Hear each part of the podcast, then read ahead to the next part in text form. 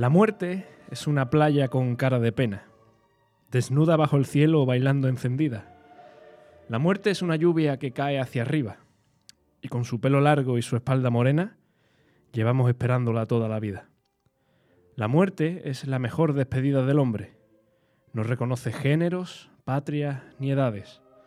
Cuando estás como vivo, se espera y se esconde, y pasa con nosotros cien mil navidades. La muerte vive en la calle de al lado, a la derecha del bar. Es familia de la sangre roja, dolor y esqueleto. La muerte compra en el supermercado vino y rosas para merendar. Yo desnudo siempre la saludo y le guardo un respeto. La muerte un día se metió en mi cama y con su espalda morena y su cara de pena, me puso la mano en mi lado más sano y le dije que sí. Pero como una fulana, se fue de mi cama y me dijo, cabrón, tú todavía no, te ha tocado vivir. Su risa era como el viento de levante, tan divina y tan humana que era igual que una obra de arte. Y como pude, yo le susurré al oído, si algún día tú te aburres, pues ya sabes dónde vivo. Si algún día tú te aburres, pues ya sabes dónde vivo. Y al final, como si fuera una dama decente, me puso el pan caliente para desayunar Nunca olvidaré la suerte de cuando la muerte me vino a encontrar. Con la brocha en la pared me pintó centinela, que cuando te toque a ti, yo te vengo a buscar y te voy a llevar al ladito de los míos, tu amigo, tu tío, tu hermano y tu abuela. Hoy es martes 14 de marzo y esto es toda una amalgama.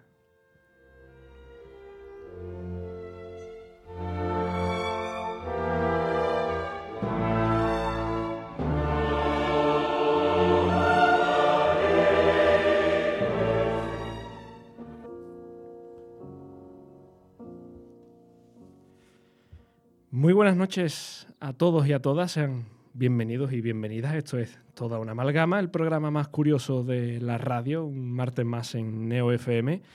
Y hoy estamos para hacer un programa de esos especiales que solemos hacer a lo largo de la temporada. Para el que sea ya habitual nuestro programa, sabrán que de vez en cuando pues hacemos un programa sobre algún tema específico, sobre el que van versando diferentes temas, siempre en relación a un tema central y hoy es el día en el que vamos a hablar de la muerte. Avisamos que para el que sea sensible sobre estos temas, pues bueno, que, le eche valor y, que nos escuche y el que no pueda, pues oiga, pues lo sentimos mucho, pero hoy vamos a intentar hablar de la muerte desde un plano cultural, desde un plano social, médico, biológico, hasta paranormal incluso, eh, místico, desde un punto de vista muy variado, como, como es al fin y al cabo este tema, que es el de la muerte. Ya saben que pueden comentar este programa con nosotros a través de nuestras redes sociales, nos pueden encontrar en Twitter, también en Instagram, y que si nos está escuchando en directo ahora, ahora mismo, a esta hora de la noche, en este martes 14 de marzo, que sepan que pueden escucharnos también, por supuesto, en todas las plataformas de podcast y si nos está escuchando en podcast, pues que sepa que este programa se emite en directo cada martes en NeoFM, en la 90.4 y en neofm.es. Como digo, iba a ser un programa especial. Eh, estamos aquí con las luces apagadas, eh, acompañados simplemente por la luz de la vela poniendo un poquito de ambiente porque, como decimos, vamos a hablar de, un tema que, perdón, que no, no le gusta a todo el mundo hablar de ello. y para ello, como digo, estoy muy bien acompañado, como siempre. No podría ser de otra manera, así que paso a saludar a quienes me acompañan hoy. José Luis, compañero, muy buenas. ¿Qué tal? Muy buenas noches. Encantado de estar en este especial sobre todo porque la muerte, como, como bien saben mis compañeros y, gran parte del público, espero, es a lo que me dedico. Así que no podía faltar en una cita como esta. Hay que, hay que decir que vamos a intentar ser lo más serio posible porque este programa, a ver, hablar de la muerte se puede hablar de, de muchas maneras, se puede hablar desde la risa, se puede hablar desde el humor y hoy pues le vamos a dar un toque un poquito más serio a la situación por crear ambiente, pero que de vez en cuando algún chistecito va a caer, eso es irremediable. Va a ser inevitable, y más teniendo en cuenta bueno, el estilo al que habituamos ya los miembros de toda una amalgama, eh, sobre todo en, programas más distendidos, pero bueno. Bueno, eh, hoy vienes pertrechado por muchos libros, así que miedo me da de que nos puedes hablar tú hoy aquí. voy a hablar de la muerte, con lo cual el miedo es natural, ¿no? Pero bueno, me gusta traer un poco de, documentación, eh, no solo para mi tema, que del que más adelante, sino también un poco por, por apoyar a los compañeros. Y hablaré de ellos tranquilamente, pero bueno, va todo sobre la muerte, básicamente, tanto desde el punto de vista más cultural o histórico como, como espiritual. Bueno, pues estaremos atentos, por supuesto, a lo que siempre nos traes y siguiendo el círculo de la mesa, a tu lado está Sofía, muy buena. Buenas noches. Hoy eh, es un tema que hay que decir que en su día casi que te puse a dedo y que te convoqué para este programa porque creía que era la persona idónea para ello y va a ser, eh, vas a hablar de la muerte, pero desde un punto de vista médico y biológico es un honor que me designe para esto. Pero bueno, eh, dentro del contexto de los campos que tocamos aquí cada uno, creo que eh, sí, me, que me toca a mí esto.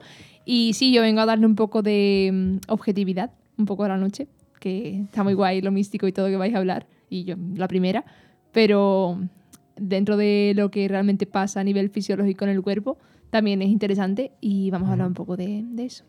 Pues está muy interesante.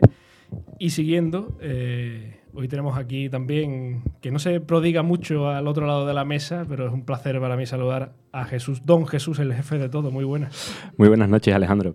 Por favor, no me pongas don delante, que ya bastante cumple unos años como para que no nos metan más. Sí, hombre, así vamos a cumplir unos años por, por decir Bueno, eh, he dicho en la presentación que hoy vamos a hablar de la muerte desde un punto de vista místico e incluso paranormal y hoy pues nos vas a hablar de experiencias cercanas a la muerte. Pues sí, Alejandro, mm, yo soy una persona muy curiosa, yo creo que eso es algo común aquí a todos los compañeros y, y quien diga que no tiene curiosidad por la muerte miente.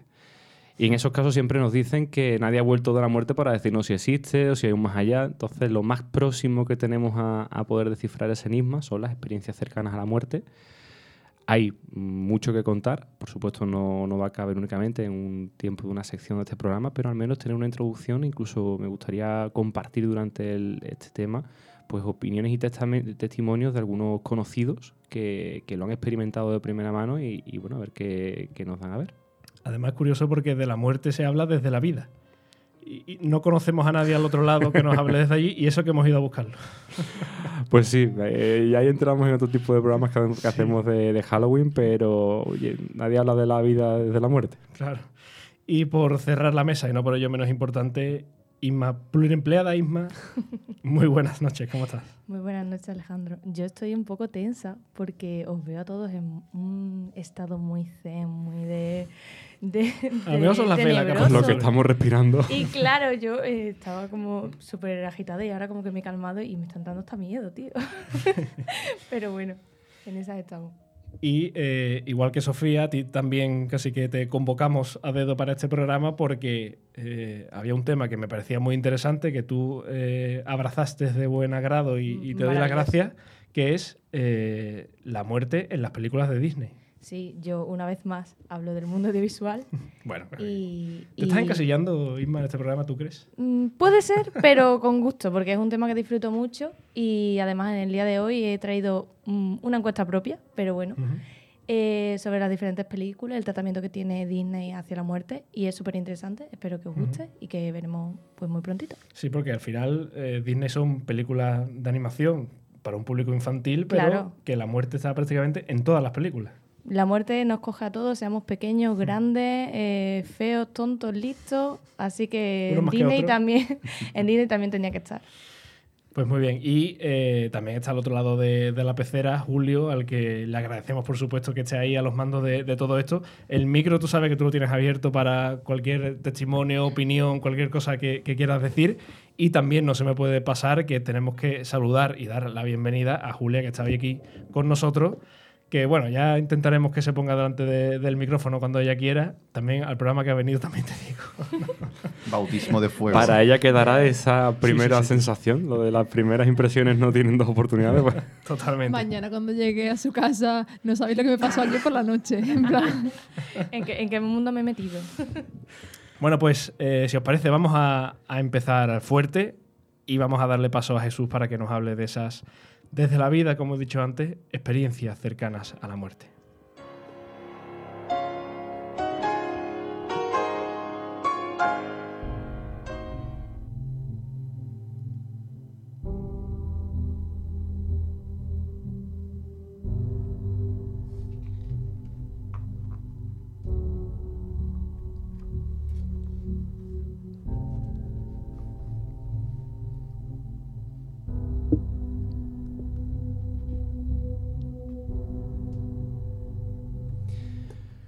Como decíamos antes, la persona que diga que no siente curiosidad por la muerte miente. Es un básico de, toda la humanidad el querer saber hacia dónde vamos, el querer saber por qué existimos. Y seguramente el único momento en el que tendremos plena certeza de todo es un momento en el que no hay una vuelta atrás y no podemos comunicarnos con los seres vivientes para explicarles por qué. Pero como conexión entre dos mundos eh, tenemos las experiencias cercanas a la muerte. Las experiencias cercanas a la muerte me gustaría empezar definiéndolas en palabras de un doctor como eventos lúcidos que ocurren cuando una persona está tan comprometida físicamente que moriría si su condición no lograra mejorar. Son palabras del doctor Ernesto Bonilla, del Instituto y Facultad de Medicina de la Universidad de Venezuela, em, y nos dejan ver que las experiencias cercanas a la muerte son, como decía al principio, un punto de conexión con el instante en el que dejamos de vivir. Este experto, después de hacer diferentes análisis, también ha querido enumerar o, hacer una lista de diferentes elementos comunes a lo que son las experiencias cercanas a la muerte.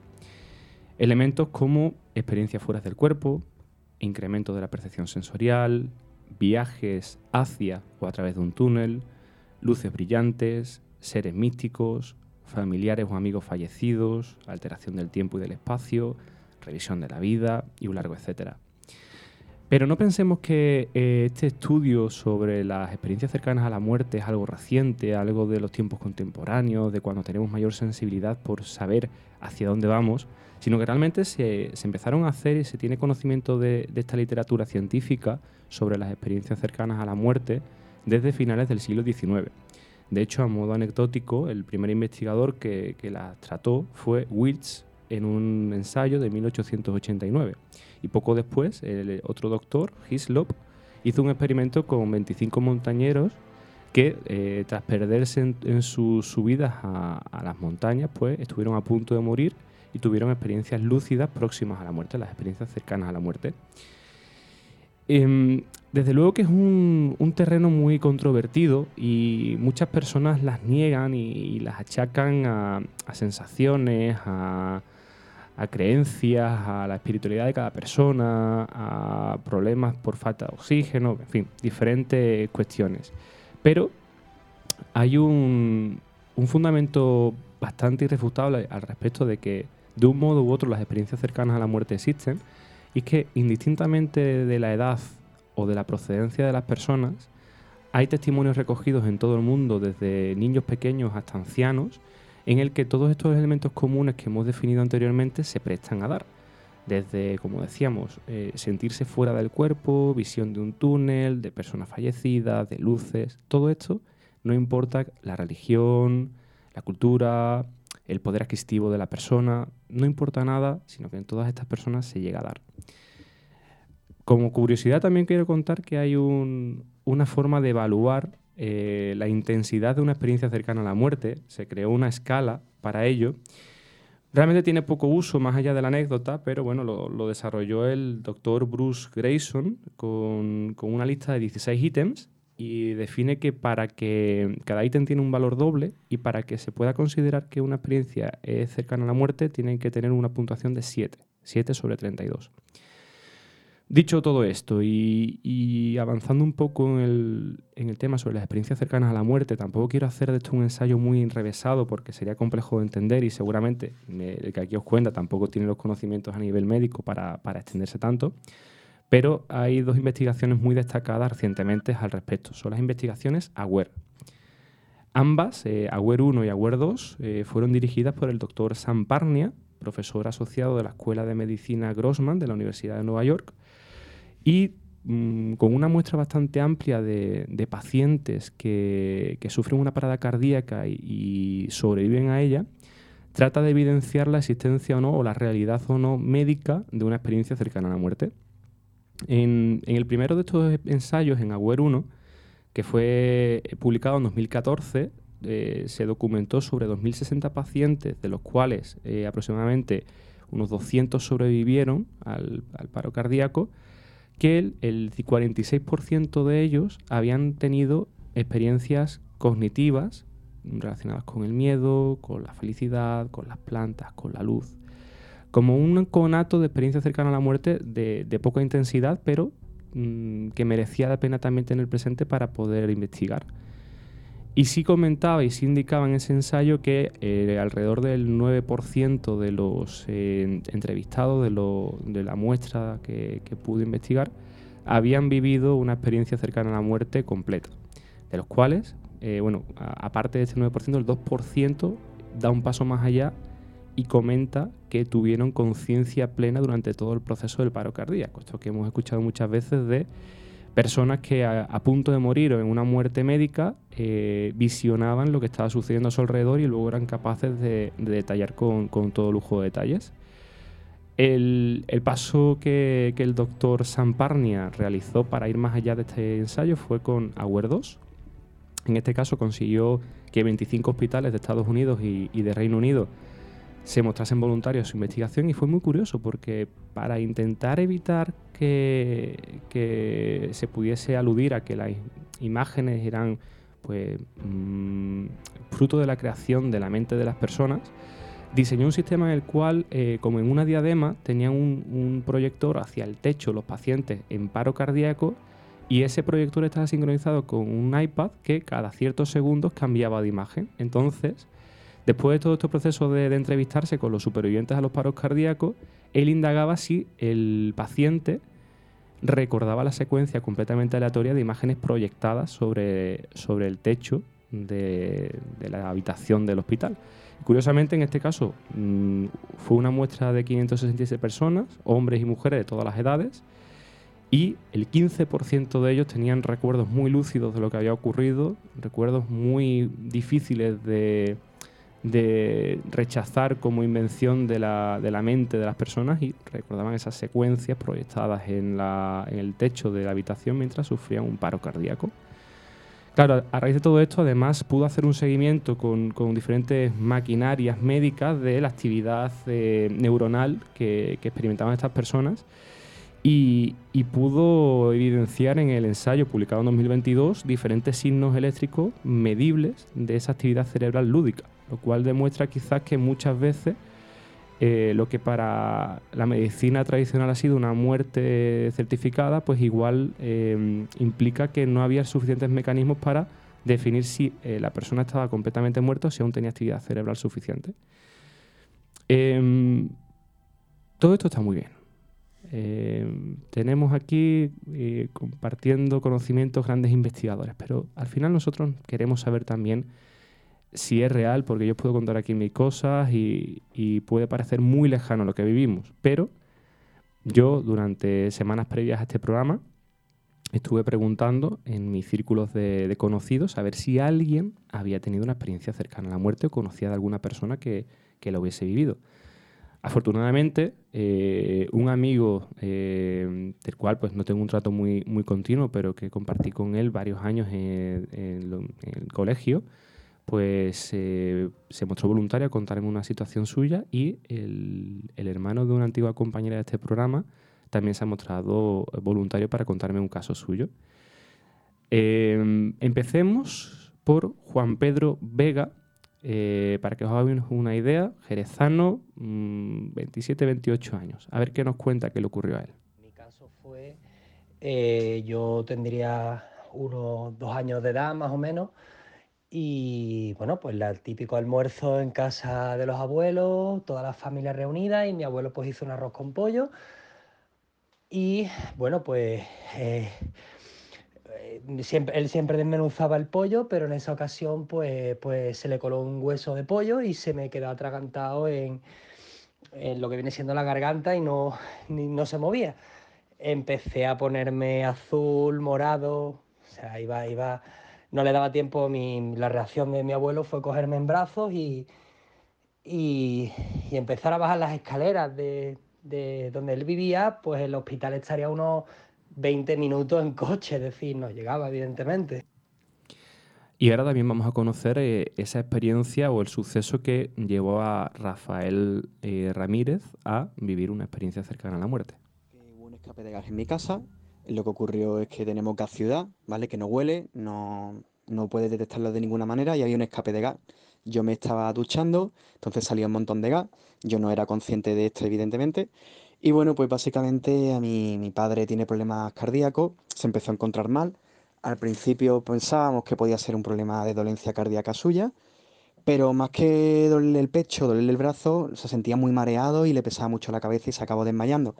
A mi madre y a mí nos acabó ocurriendo lo mismo, por tanto acabamos descubriendo que, no era un problema de corazón de mi padre, sino que se debía a otra cosa.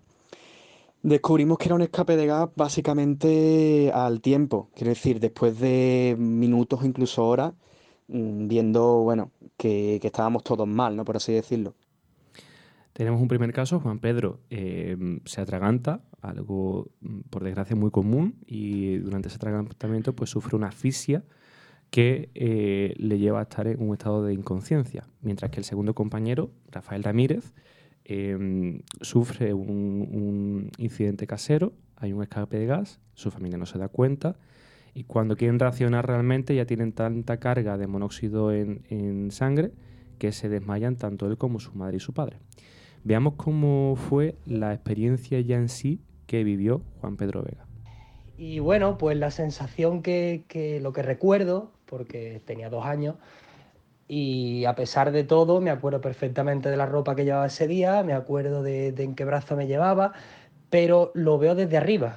Es decir, como si tomase una fotografía vista desde arriba y veo a mi abuelo bajando conmigo en brazos a cámara lenta, eh, agarrándome por los brazos por las escaleras. Y, y como yo, pues estaba visto toda la escena desde arriba. Y me acuerdo perfectamente de ese momento. Y de hecho lo estoy contando y se me ponen los pelos de punta todavía al recordarlo, porque fue una sensación muy, muy diferente. Bien es cierto que, que bueno, por suerte, eh, con el simple trote de las escaleras y la fortuna de que mi abuelo pues me, me agarró por, por debajo de, de donde sea, bueno, de, de, los pulmones, por la parte donde se haría la maniobra de Heimlich e inconscientemente pues la realizó y el hueso de pollo salió. Y recuerdo cómo, cómo eh, al principio eso, veía la imagen desde arriba, pero después con el tiempo como que inconscientemente volví a enfocar, fue como cuando te despiertas un poco de un sueño y vuelves a enfocar y ves desde, ya desde la perspectiva normal de los ojos. Y recuerdo decirle a mi abuelo ya, siendo muy pequeño. Un niño de corta edad, inocente, completamente imposible que nada le condicione para que pensase en que eso era real. Y lo curioso es que cuando vuelve en sí, él mismo recuerda haberle dicho a su abuelo, ya. O sea, inconscientemente un acto reflejo de reconfirmar su salud o su estabilidad a un familiar y a un ser querido.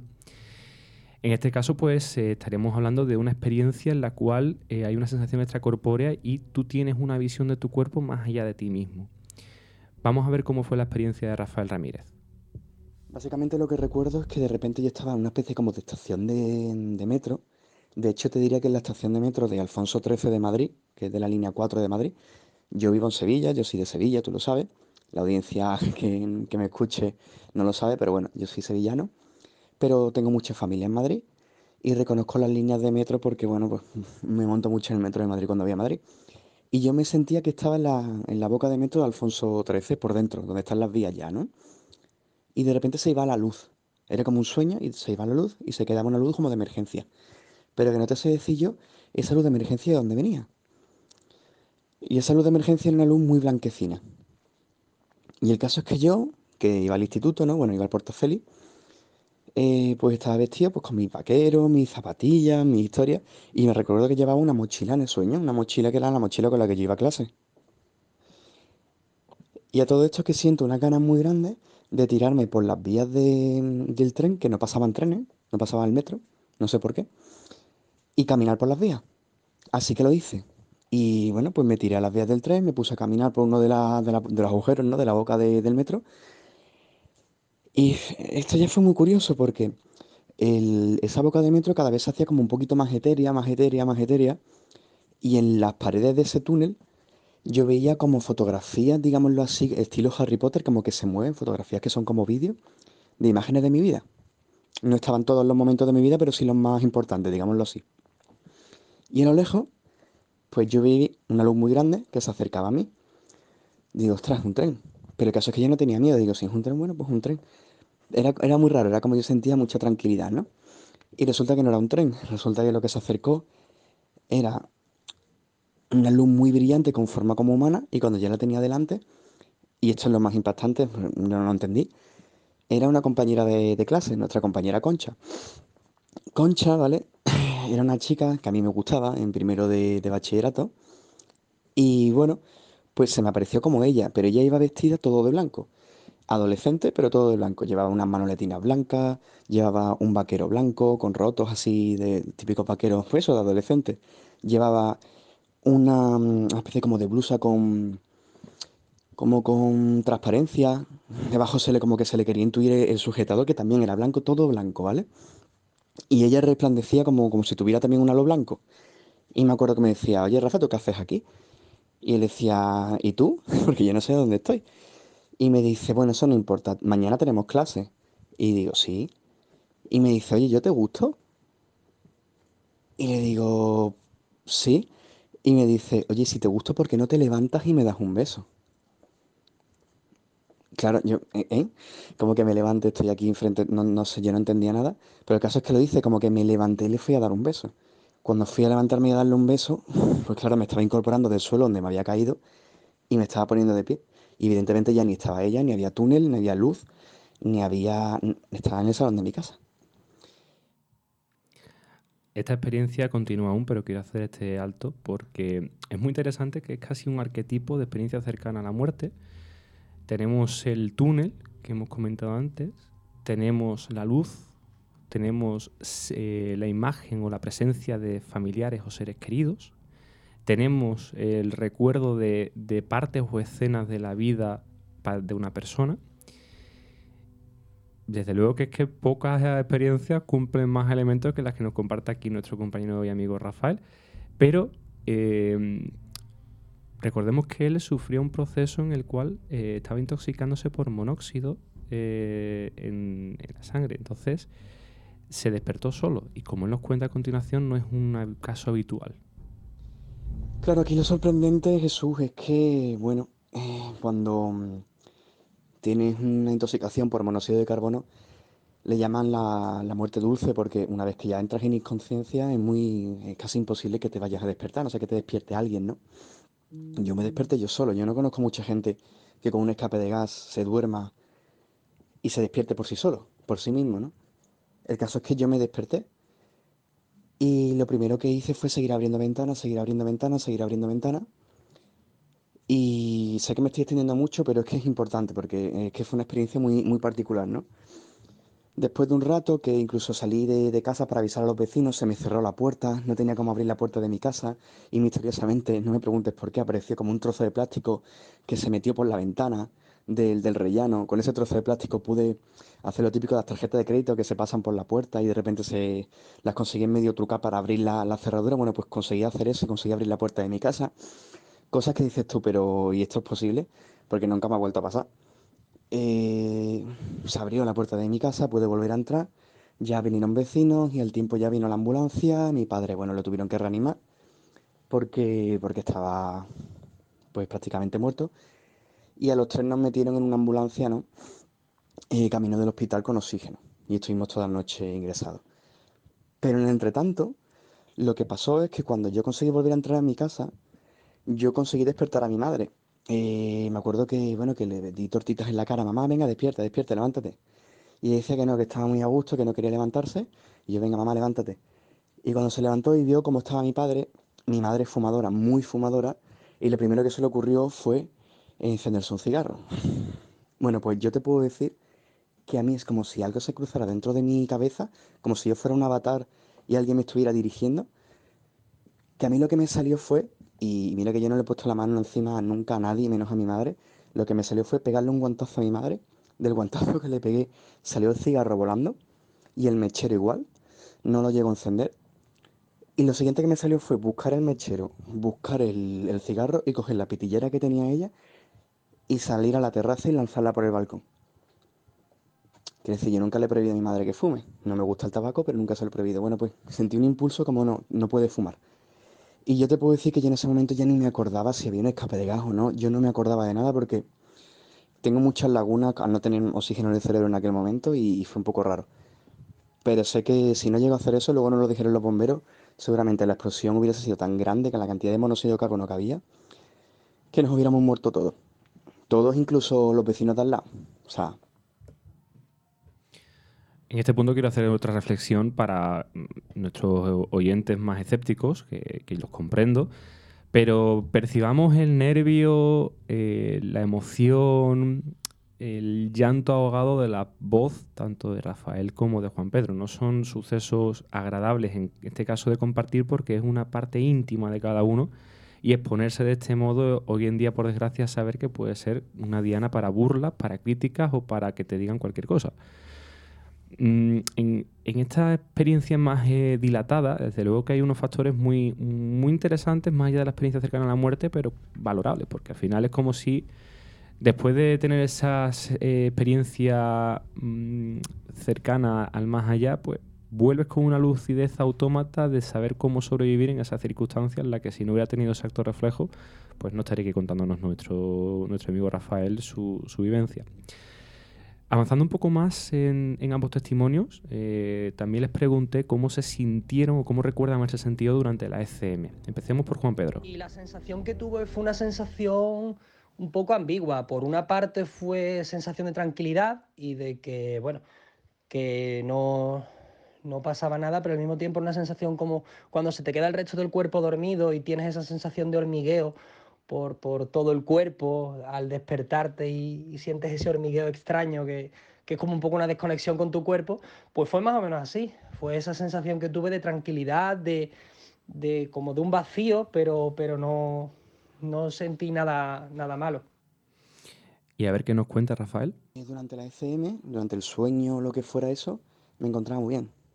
Yo me encontraba pues como si fuera un sueño normal, en un día me encontraba hasta feliz, tranquilo, lo que pasa es que había cosas que no entendía, ¿no? Como, como el haberme encontrado con, eh, con esta compañera en, mitad de ese sueño y que me dijera esa cosa. Claro, yo al principio pensé, no puede ser un FM porque esta chica está viva y sigue viva, vamos. Entonces no, tiene sentido. Luego lo que llegué a la conclusión es que a lo mejor es que no era mi momento y también por eso lo de las señales de, cuando le quité el cigarro a mi madre y, y cuando tiré la pitillera por el balcón, como no era mi momento y no llegó a ser una plena porque me paré ante esa persona o ese ser de luz y, le, hice caso, ¿no? Le dije que me levantaría y le daría un beso. Entonces, creo que lo que yo vi, creo, tal vez fuera un ser de luz disfrazado de una persona que en ese momento pues me llamaba la atención y una forma como de engañarme en el buen sentido de la palabra para que yo no siguiera para allí, ¿no? Para que yo parara y no, porque no era mi momento. Si hubiese seguido, hubiera ignorado a, ese ser disfrazado de, concha, ¿no? Eh, pues no sé lo que hubiera visto. Lo que está claro es que al final, si ya no me llego a despertar, nos hubiéramos muerto todos. Eso nos lo han asegurado el médico, nos lo han asegurado los, bomberos, y nadie entiende cómo una persona que ya está en estado de inconsciencia por monóxido de carbono se ha conseguido despertar y levantar. Eso no lo sabe nadie. Entonces, bueno, eh, durante la experiencia lo que sentí es eso, paz, lo que sentí es como que, todo tiene un porqué.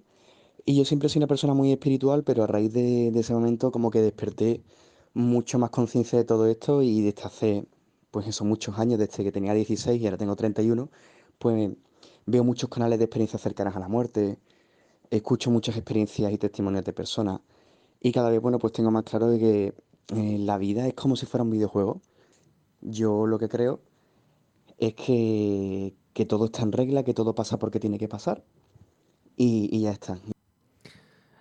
Eh, interesante que ambos hablan de paz, de una sensación de tranquilidad, en un caso de agobio, de ansiedad, de miedo, y sobre todo, en el caso de Rafael es más manifiesto, luego te lleva a plantearte o a cuestionarte la espiritualidad. Eh, claro, es normal que ante un suceso de este tipo tú necesitas un por qué o un qué. ¿Qué es lo que viví o por qué lo viví? Eso al final puede, puede dar lugar a mil tipos de justificaciones, mil tipos de teorías, algunas más plausibles, otras más cuestionables. Ya para ir concluyendo y, queda muy poquito, em, también les pregunté a ambos compañeros en qué había cambiado sus vidas el haber tenido esa experiencia. Empecemos por Juan Pedro. Mi vida, bueno, pues, pues hubo, hubo cambios y es que desde ese momento pues sí es cierto que tengo, digamos que desarrollé una, una gran sensibilidad a, a, bueno, una cierta sensibilidad con respecto a, a, la muerte y una, no miedo, sino sensibilidad a la hora de, bueno, pues de percibir ciertas cosas y de poder ver un poco más allá algo que a simple vista no se suele ver, ¿no? Pero, pero sí que he detectado en algunas ocasiones eso y bueno, es un poco como me cambió a mí esa sensación. ¿Y Rafael?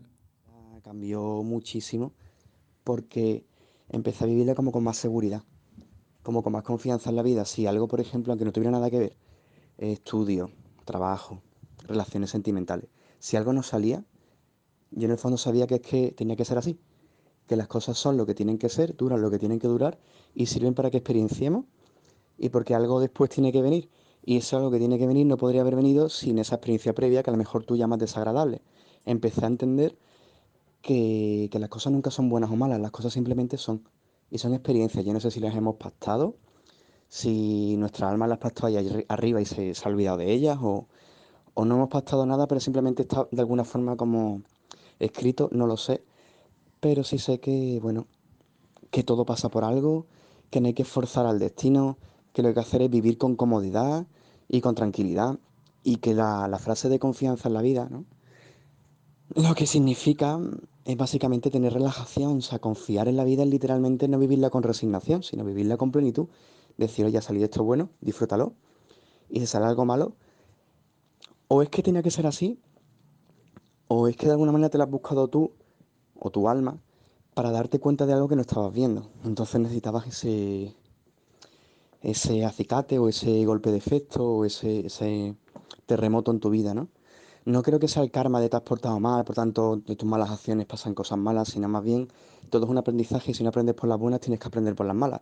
Y todo el mundo crece más en momentos de dificultad que en momentos de tranquilidad. Para mí me sirvió sobre todo, me cambió para, entender que seguro que hay algo después de la muerte, eh, que todo está bien y que, que lo que tienes que hacer en la vida simplemente es confiar, que siempre que se cierran puertas se abren ventanas y que todo pasa por algo. Eso es lo que, con lo que yo me quedé.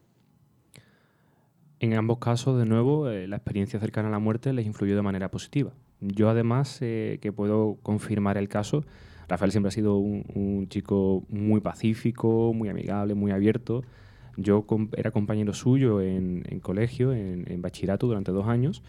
Y eh, sí se le notó un cambio antes y después, sobre todo porque él es un chico muy nervioso y antes era de este tipo de personas que se agobiaba, se angustiaba, si no le salían las cosas bien se entristecía a partir de ese suceso es cierto que, eh, supo tomarse las desventajas o las malas aventuras de la vida con mucha más resiliencia, con mucha más entereza y, al final pues es algo muy positivo de lo cual quizás todos necesitamos tener presentes en nuestro día a día. Como veis, eh, aunque hablemos de CMs, de investigaciones de americanos, de grandes expertos, hay muchos conocidos que tendremos a nuestro alrededor que seguramente no se sientan en la confianza suficiente de contarnos que ellos también lo han experimentado. Si somos capaces de abrirnos a escuchar sin juzgar, probablemente descubramos mucho más de lo que son las experiencias cercanas a la muerte. Mientras tanto, aprendemos y aprendamos de aquellos que han tenido el infortunio o la fortuna de experimentar una ECM, e igual que ellos, aprendamos a disfrutar la vida con mayor felicidad y con mayor entereza.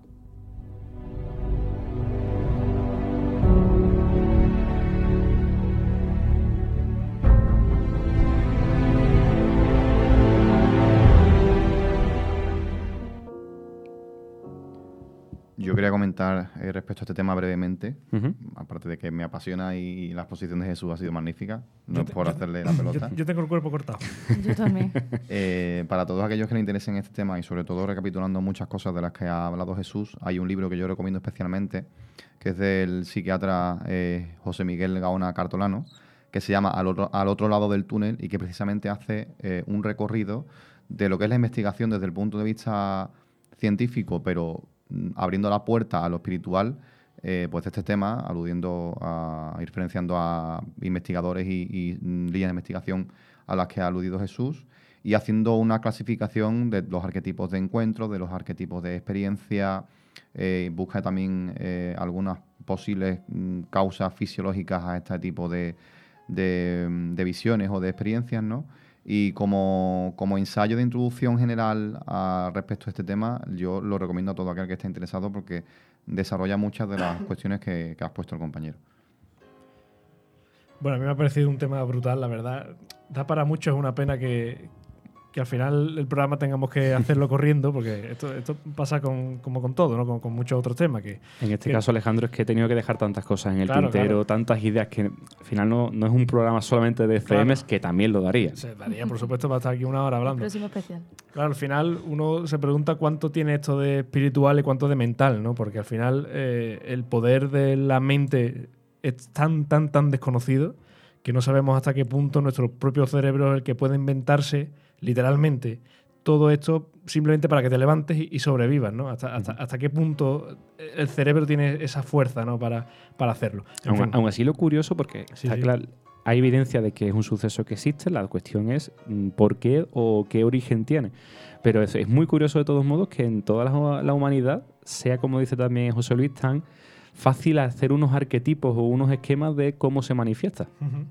Yo, yo recuerdo ahora que, se me ha venido a la mente una entrevista que, de- que escuché, no, no me acuerdo muy bien quién era, pero que se le preguntaba eso, ¿no? que si había vivido alguna experiencia paranormal y él decía que lo más extraño que le había pasado era que en una noche en la que estaba solo en su casa, mm, de droga hasta arriba, eh, pues le pasó un poco como eso, ¿no? Como lo de la, la vivencia de- del gas, ¿no? Que se estaba, se, le estaba viniendo el, el- el coma y, digamos que cuando él se notaba que se estaba cayendo ya de espalda, eh, escuchó en su propia en su propia mente, ¿qué hace? ¿Qué hace? Levántate.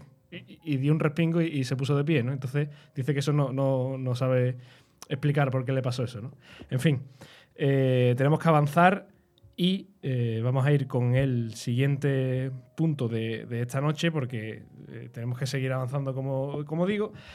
Y vamos a la segunda sección del programa que nos la trae Inma y es hablar, vamos a dar un cambio un poco Un poco radical de la muerte según Disney.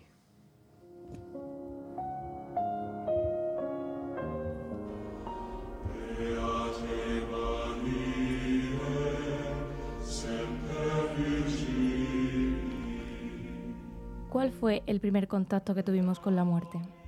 Esta pregunta es un poco complicada de contestar, pues no todo el mundo ha tenido la misma experiencia. Pero haciendo un análisis del imaginario colectivo, creo que hemos vivido la muerte mucho antes de lo que pensamos, casi incluso sin darnos cuenta. Y tú me dirás que cómo se puede vivir la muerte sin tener un contacto directo, como puede ser la pérdida de un familiar, que suele ser el ejemplo más común.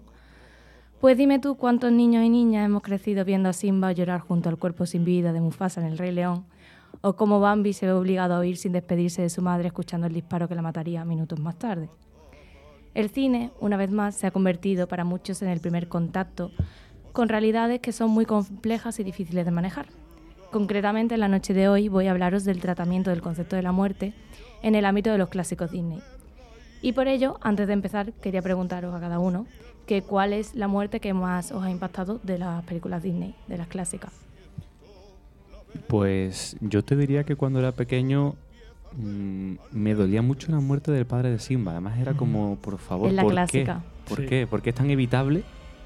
Sí, sí, a- además iba a decir lo mismo porque yo creo que cuando uno la ve tan de pequeño como que, que personaliza mucho, ¿no? Entonces te da la sensación de que tú eres Simba, ¿no? Que al final eres un niño y se te muere tu padre, entonces como, ostras, y además esa escena es que, que mala leche. es muy cruel. Y Bambira, que ha dicho también. Yo Bambira vi una vez y no la vi más. Porque Es que para los amantes de los cervecitos ve como es muy triste todo. José Luis, ¿la tuya? Es que es complicado porque Disney tiene un Hay fetiche muchísimas. con- con Yo he el- puesto muchísimos ejemplos y creo que me he quedado con mucho en el tintero. Hay un bueno. fetiche increíble con matar padres de forma traumática en todas las películas de Disney y no de Disney. No. Porque recuerdo, a mí me impactó personalmente mucho también la de la de la madre de Piecito en Busca del Baño Encantado. Lo tengo mencionado. O sea, Perdón de por hecho, el spoiler. No, no, adelanto ya que cuando he buscado y me he informado de las diferentes muertes, he visto muchísimas para rememorarlas. Para mí las más trágicas han sido las de Mufasa, que la he mencionado y la habéis mencionado, y la de Piecito es súper trágica, Es muy dura. pero bueno. Y luego también hay muertes muy, muy crueles. Yo por mencionar también una que me impactó sí. más por lo, por lo cruento que fue, teniendo en cuenta que fue una película para niños, es la muerte del villano de Oliver y su pandilla. Ahora no, no caigo. Pues básicamente muere atropellado por un coche, pero de una manera. O sea, no creo que por un tren, pero en plan brutal. Tanto él como los perros. O sea, es, es una película muy rara porque es muy cruenta en muchos aspectos y la muerte del villano es espeluznante. Es que Disney hace este tipo de cosas y a veces decimos... Una fábrica de bueno, traumas. A ver, hace poco le- leí un artículo que, que se llamaba eh, Cuando Disney se olvida de que hay niños en la sala. Exacto. Pues bueno, lo primero que quiero mencionar, obviamente, es que la empresa Disney, aunque parezca que no, es consciente de que su público objetivo directo son los más pequeños. Y por ello el tema de hoy, que voy a explicar por qué hace las cosas y cómo las hace. Y bueno, para puntualizar esto, eh, bueno, perdón, quería puntualizar esto porque existe mucha animación que a pesar de que tenga un estilo muy infantil, no está enfocado bajo ninguna circunstancia a llegar a los niños. Pero en cambio Disney sí podemos decir que mm, lo hace de forma coherente y bastante eh, cercana. Y por eso yo lo trato como el primer contacto real con la muerte. Al documentarme para este tema he llegado a la conclusión de que existen dos puntos a destacar respecto a cómo trata Disney la muerte. El primero de ellos, y que es el más conocido mm, por el, público, debido a que se utiliza en gran abundancia las tramas, es el hecho de que hay una gran cantidad de protagonistas en dichas películas que son huérfanos. Para ponernos en contexto, aquí mm, traigo el dato que, que mencioné al principio, he hecho una estadística propia. Esto no me la avala nadie, pero bueno, como me considero la muy de fan, Fernández. La universidad de. como me considero muy fan y muy De analítica, la he traído. ¿La escuela de Túa o la, la eh, universidad de la Túa? Universidad de Túa. Pues bueno, he recopilado las que bajo mi punto de vista son las películas de Disney más, conoci- más conocidas y famosas. Traigo aquí la lista por si alguien la quiere revisar. Y en ella he, me- he apuntado, bueno, el total son 35 películas. De esas 35 películas hay un porcentaje de orfandad del 48%. Que esto quiere decir que la mitad de los protagonistas son huérfanos de padre, de madre o de los dos.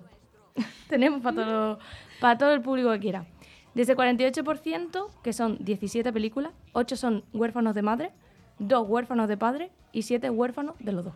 O sea, todo muy trágico.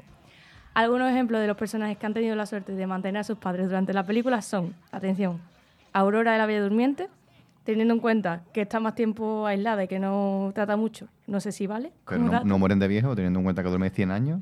Eh, pues ahí peli no. Son supuestamente de no. piedra, ¿no? En la peli es un ratito. Supuestamente no. Hay un reencuentro. En la peli muere- duerme un ratito. Un ratito que aparece solo 10 minutos de película, pero bueno. Claro. Luego están los cachorros de 101 Dálmata y los aristogatos, que bueno, como son animales, tampoco se cuentan mucho.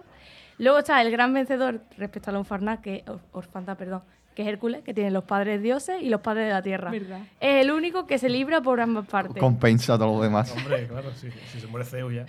Mulan, Rapunzel y Bayana.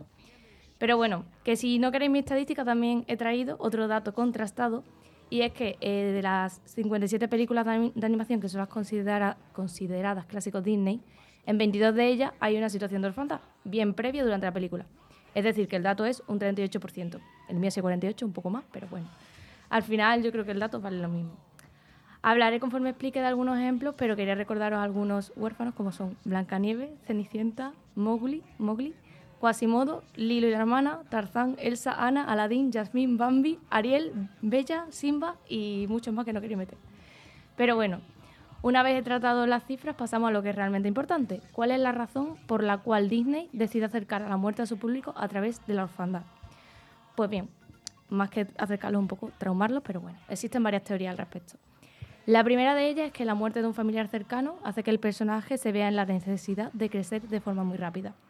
Es de sentido común que los huérfanos se ven forzados a experimentar una vivencia frente a quienes tenemos el refugio o el respaldo que aportan las figuras materno y paterno filial. La muerte es un pilar tan necesario que como eh, perdón, la muerte, eh, la muerte de un pilar tan necesario como son los padres deriva- derivan además en un evento trascendental que hace que el protagonista, por decirlo de algún modo, tome las riendas de su vida. Y si lo pensamos bien, pues tiene bastante lógica, porque una de las enseñanzas básicas que podemos encontrar en casi todas las películas de Disney es la idea del crecimiento y la evolución. Entonces podemos decir que la narrativa, narrativa clásica popular funciona así, y bueno, también la vida en general. Para crecer es necesaria una dificultad a la que enfrentarse y para ello pues se valen de una tragedia. Actualmente tengo que decir que sí es cierto que las nuevas películas elaboradas por Disney y también ahora Pixar están tomando una nueva vertiente. Ya no tanto, ya no siguen tanto esa estructura de, los 10 mi- de que a los 10 minutos de película tenga que morir alguien cercano para desarrollar la trama y los acontecimientos en sí. Por el contrario, se están adoptando nuevas perspectivas y formas de narrar. Aquí quería poner un ejemplo actual, que es la película de Coco, que obviamente tenía que mencionarla porque pega muchísimo con el tema de hoy de la muerte, porque básicamente su eje central el, del argumento es la muerte, desde la perspectiva de la cultura mexicana, pero la muerte en sí. Y no se ve la necesidad de matar a nadie al principio de la película para que el personaje crezca y avance. Además podemos hablar eh, sobre la muerte sin la pérdida ni sufrimiento mm, como parte de la vida. Otra teoría menos empleada para explicar lo de la orfandad en Disney es el hecho de heroificar al protagonista. Me explico, en muchas películas el protagonista necesita superarse tanto e incluso convertirse en una leyenda para conseguir sus objetivos. Por ello, la figura protectora de los padres no tiene cabida en la trama porque emborrona esa idea de que el personaje sea totalmente independiente y majestuoso. Estas dos teorías que he mencionado están centradas en las necesidades que pide la trama, la trama y la narrativa. Pero también traigo una tercera teoría, que es la que yo considero más personal, pero también la más traumática. Y es que Walt Disney, el precursor de la gran mayoría de las películas Disney, pues tuvo una pérdida que en parte nos hace pensar que como consecuencia de su trauma implementó la orfandad como dinámica mm, cotidiana. A principios de la década de los 1940, cuando ya había realizado unas cuantas películas, entre ellas de gran éxito como Blancanieves, Pinocho, Dumbo, Bambi, comenzaba a recibir un apoyo del público y a sumar éxito. Y por consiguiente, pues también comenzó a ganar más dinero. Entonces decidió comprarle una casa a sus padres como regalo por todo el apoyo que le había dado y demás, ubicada frente a los estudios. Pues lo que sucedió es que debido a unos fallos en la calefacción de dicha casa se provocó un incendio donde su madre, fallece. Este hecho le tocó muy personalmente y se toma como consideración mm, un factor más por el que Disney habla de la muerte y en muchos casos y por desgracia se asocia a las figuras paternas y maternas. De hecho, como he mencionado antes en mi encuesta, teniendo en cuenta eh, que el total eran 17 películas, en 8 de ellas quien fallece es la madre y en 2 quien fallece es el padre. O sea, hay una alta probabilidad de que la que muera sea la madre. En fin, estas tres teorías convergen en que cuando los niños y las niñas crecemos viendo estas películas, aparentemente infantiles, también se nos inculca una sensación de tristeza y trauma proveniente de la muerte, como parte negativa de la vida, junto a la satisfacción y la, felicidad de la realización personal de los propios personajes como parte positiva. De esto por esto existe una contraposición donde los finales Disney siempre suelen ser felices y el punto álgido de felices para siempre, y los inicios siempre suelen ser más tristes y adversos. Sé que me explaya mucho con este primer punto, pero bueno, en la segunda parte creo que voy a interactuar un poco más y voy a poner más ejemplos para que sea más interactivo. Así que, para hablar del segundo punto del tratamiento de la muerte, quería preguntaros qué, qué otras muertes os parecen significativas en las películas Disney, teniendo en cuenta que no sean padres, no madres, ni representantes paterno-filial. Yo estaba pensando en la bruja mala de Blanc... No, no me acuerdo si era la bruja mala de Blancanieves o Gastón, mm. el de la Bella y la Bestia, que mueren como caídos en un precipicio. Las muertes de villanos en Disney también son. Sí, sí, son hard, en plan. El, de Tarzán, estoy. estoy Clayton es brutal. Vale, mm, he llegado al punto que quería. Porque el contrapunto a la orfandad en Disney es la muerte de los villanos. La crueldad en la muerte de los villanos. Exacto. Para que exista el crecimiento ante la adversidad y la heroificación del protagonista que he mencionado antes, es necesario que el villano, que es el antagonista, sufra para cerrar la trama. Por ello, la otra perspectiva de la muerte son, en muchos casos, las derrotas de los villanos. En este punto hay un poco de disonancia comparado con cómo se dan las muertes en los padres del protagonista. En muchos ejemplos, el final de los padres de los protagonistas no suelen darse de manera explícita en pantalla. Retomo el ejemplo inicial de Bambi. En la película mm, hay una escena de huida y luego lo que se escucha son los disparos. Hay un silencio en la música, pero en ningún momento vemos ni cómo la madre de Bambi cae, ni sangre, ni nada por el estilo. Y, también quería mencionar otra muerte muy trágica, que es, eh, bueno, que no, es trágica, pero fue, sí es un poco triste, que es la muerte de la madre de Nemo, que pasa de igual forma. En pantalla no se ve nada, solo se ve la barracuda enfrente de la madre, cómo empiezan a, huir unos de otros, cambio de música, contraplano, y te quedas con sensación de que ha pasado algo y claro, luego ya ves pues, lo que ha sucedido. Pero en ningún momento se ven ni cadáveres ni sangre. Se da un tratamiento lo más respetuoso posible a los padres de eh, los protagonistas. Eh, otros ejemplos pueden ser la madre de la sirenita, que muere mm, por el, choque de un barco, los padres de Tarzán, y Elsa, que mueren, pues, en principio en Frozen eh, morían por el hundimiento del barco, pero luego se resuelven que mueren realmente por el jaguar de la película de Tarzán. Bueno, repasando toda la muerte, también como he mencionado antes, yo creo que las más duras son las del Valle Encantado de Piecito, porque se ve a la madre agonizando, las últimas palabras junto a piecito y casi llorando. Y en el Rey León pues pasa un poco igual. Cuando Simba está llorando, hablando del padre y casi ni le responde. Pero también es en off realmente la muerte de Mufasa. Claro, Porque se ve cayendo al precipicio y luego pasa ya directamente al no se ve un hay choque, un- no se ve cómo Claro. pueden los, los búfalos atravesarlo, no se ve nada cruento, no se ve. Pero sí es verdad que son las más duras en sí. Es un poco, porque yo creo que combina, si me permite, un poco las dos cosas. Porque Claro. no se ve la muerte directamente, pero luego hay un enfrentamiento del, del hijo con el cadáver del padre, Ya, que es algo que no, es- no está tan directamente presente como en los otros ejemplos, quizás. Claro, sí, hay casos que directamente dicen no tiene madre y ya está, y tú te piensas, ¿sabes cómo ha muerto? Pero bueno. Si bien es cierto que Disney intenta no ser explícito con estas muertes, con la de los villanos, en cambio, pues suelen tomar más recursos, o a veces los mismos, pero se toman mayores licencias que si dejan entrever que, que el villano ha muerto. La muerte se palpa más claramente. Habéis mencionado el hecho de Tarzán con Clayton. Se ve poco a poco en una escena cómo se va enredando, cómo va chillando y se va acabando la voz. Hay un contraplano, no se ve el cuerpo directo, pero sí es verdad que con las luces de la tormenta y demás se ve la sombra de Clayton ahorcado. Lo mismo pasa con Scar.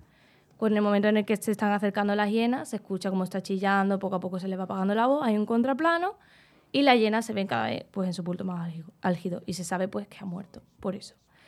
Y luego tenemos otros ejemplos más viscerales, como puede ser la muerte de Úrsula, que no sé si la recordáis, que básicamente es atravesada por un barco, porque se convierte en Úrsula gigante y Eric pues la estampa contra un barco. Pero bueno, me parece también muy La digna mención. un pescadito. eh, pues. Sí, un espeto, ya está. Yo recuerdo también la del malo del jorobado de Notre Dame. Exacto, también- justo la que iba a mencionar ahora. Eh, Que por con si fuego o algo así era, ¿no? Sí que se cae. se, se enganchó una gárgola, la gárgola como que reaccionó. Es un poco como también imaginación, no se sabe si es en su cabeza o si realmente la gárgola se movió y se rompe y se cae a las llamas de Notre Dame. También todo muy explícito, pero en contraposición a lo que he mencionado de los padres, siempre tiene como una parte más dulce y en cambio los villanos es más trágico, más de se han muerto seguro. Yo, yo estoy recordando una película que no es de Disney, no sé si Mm. la recordáis, que era eh, Rex, un dinosaurio en Nueva York. Es genial. Pues, Genial. ¿Te acuerdas cómo muere el villano? Es brutal. Devorado por cuervos. Exacto, Que solo pero- queda la tuerca del ojo. Es, Exacto, solamente queda el, ojo de cristal cayendo en el es suelo. brutal. Los niños se van a traumar de muchas formas, está claro. Como lo hicimos nosotros de pequeño, no pasa nada. Y aquí estamos. Aquí estamos, hablando de la muerte. Bueno, y ya para ir finalizando, menciona que hay muchos otros ejemplos de villanos muriendo, eh, pero el hecho más relevante de mencionar es que muchos de ellos mueren por caídas. He contado, mm, así mm, antes de, de- de llegar aquí, que Frollo, que cae desde la Torre 1, Gastón cae desde un acantilado mientras se enfrentaba a la bestia, la bruja malvada en Blancanieves que ha mencionado Sofía se cae también de un acantilado, y la madre Gothel de Enredados también se cae de un acantilado. Entonces, ¿qué sacamos en claro de todo lo que he mencionado del tema de hoy? Pues que aunque me encantaría doblar una película Disney, tengo claro que si soy el padre protagonista, la madre protagonista o el villano, mi muerte va a ser el trauma de los niños por toda la eternidad.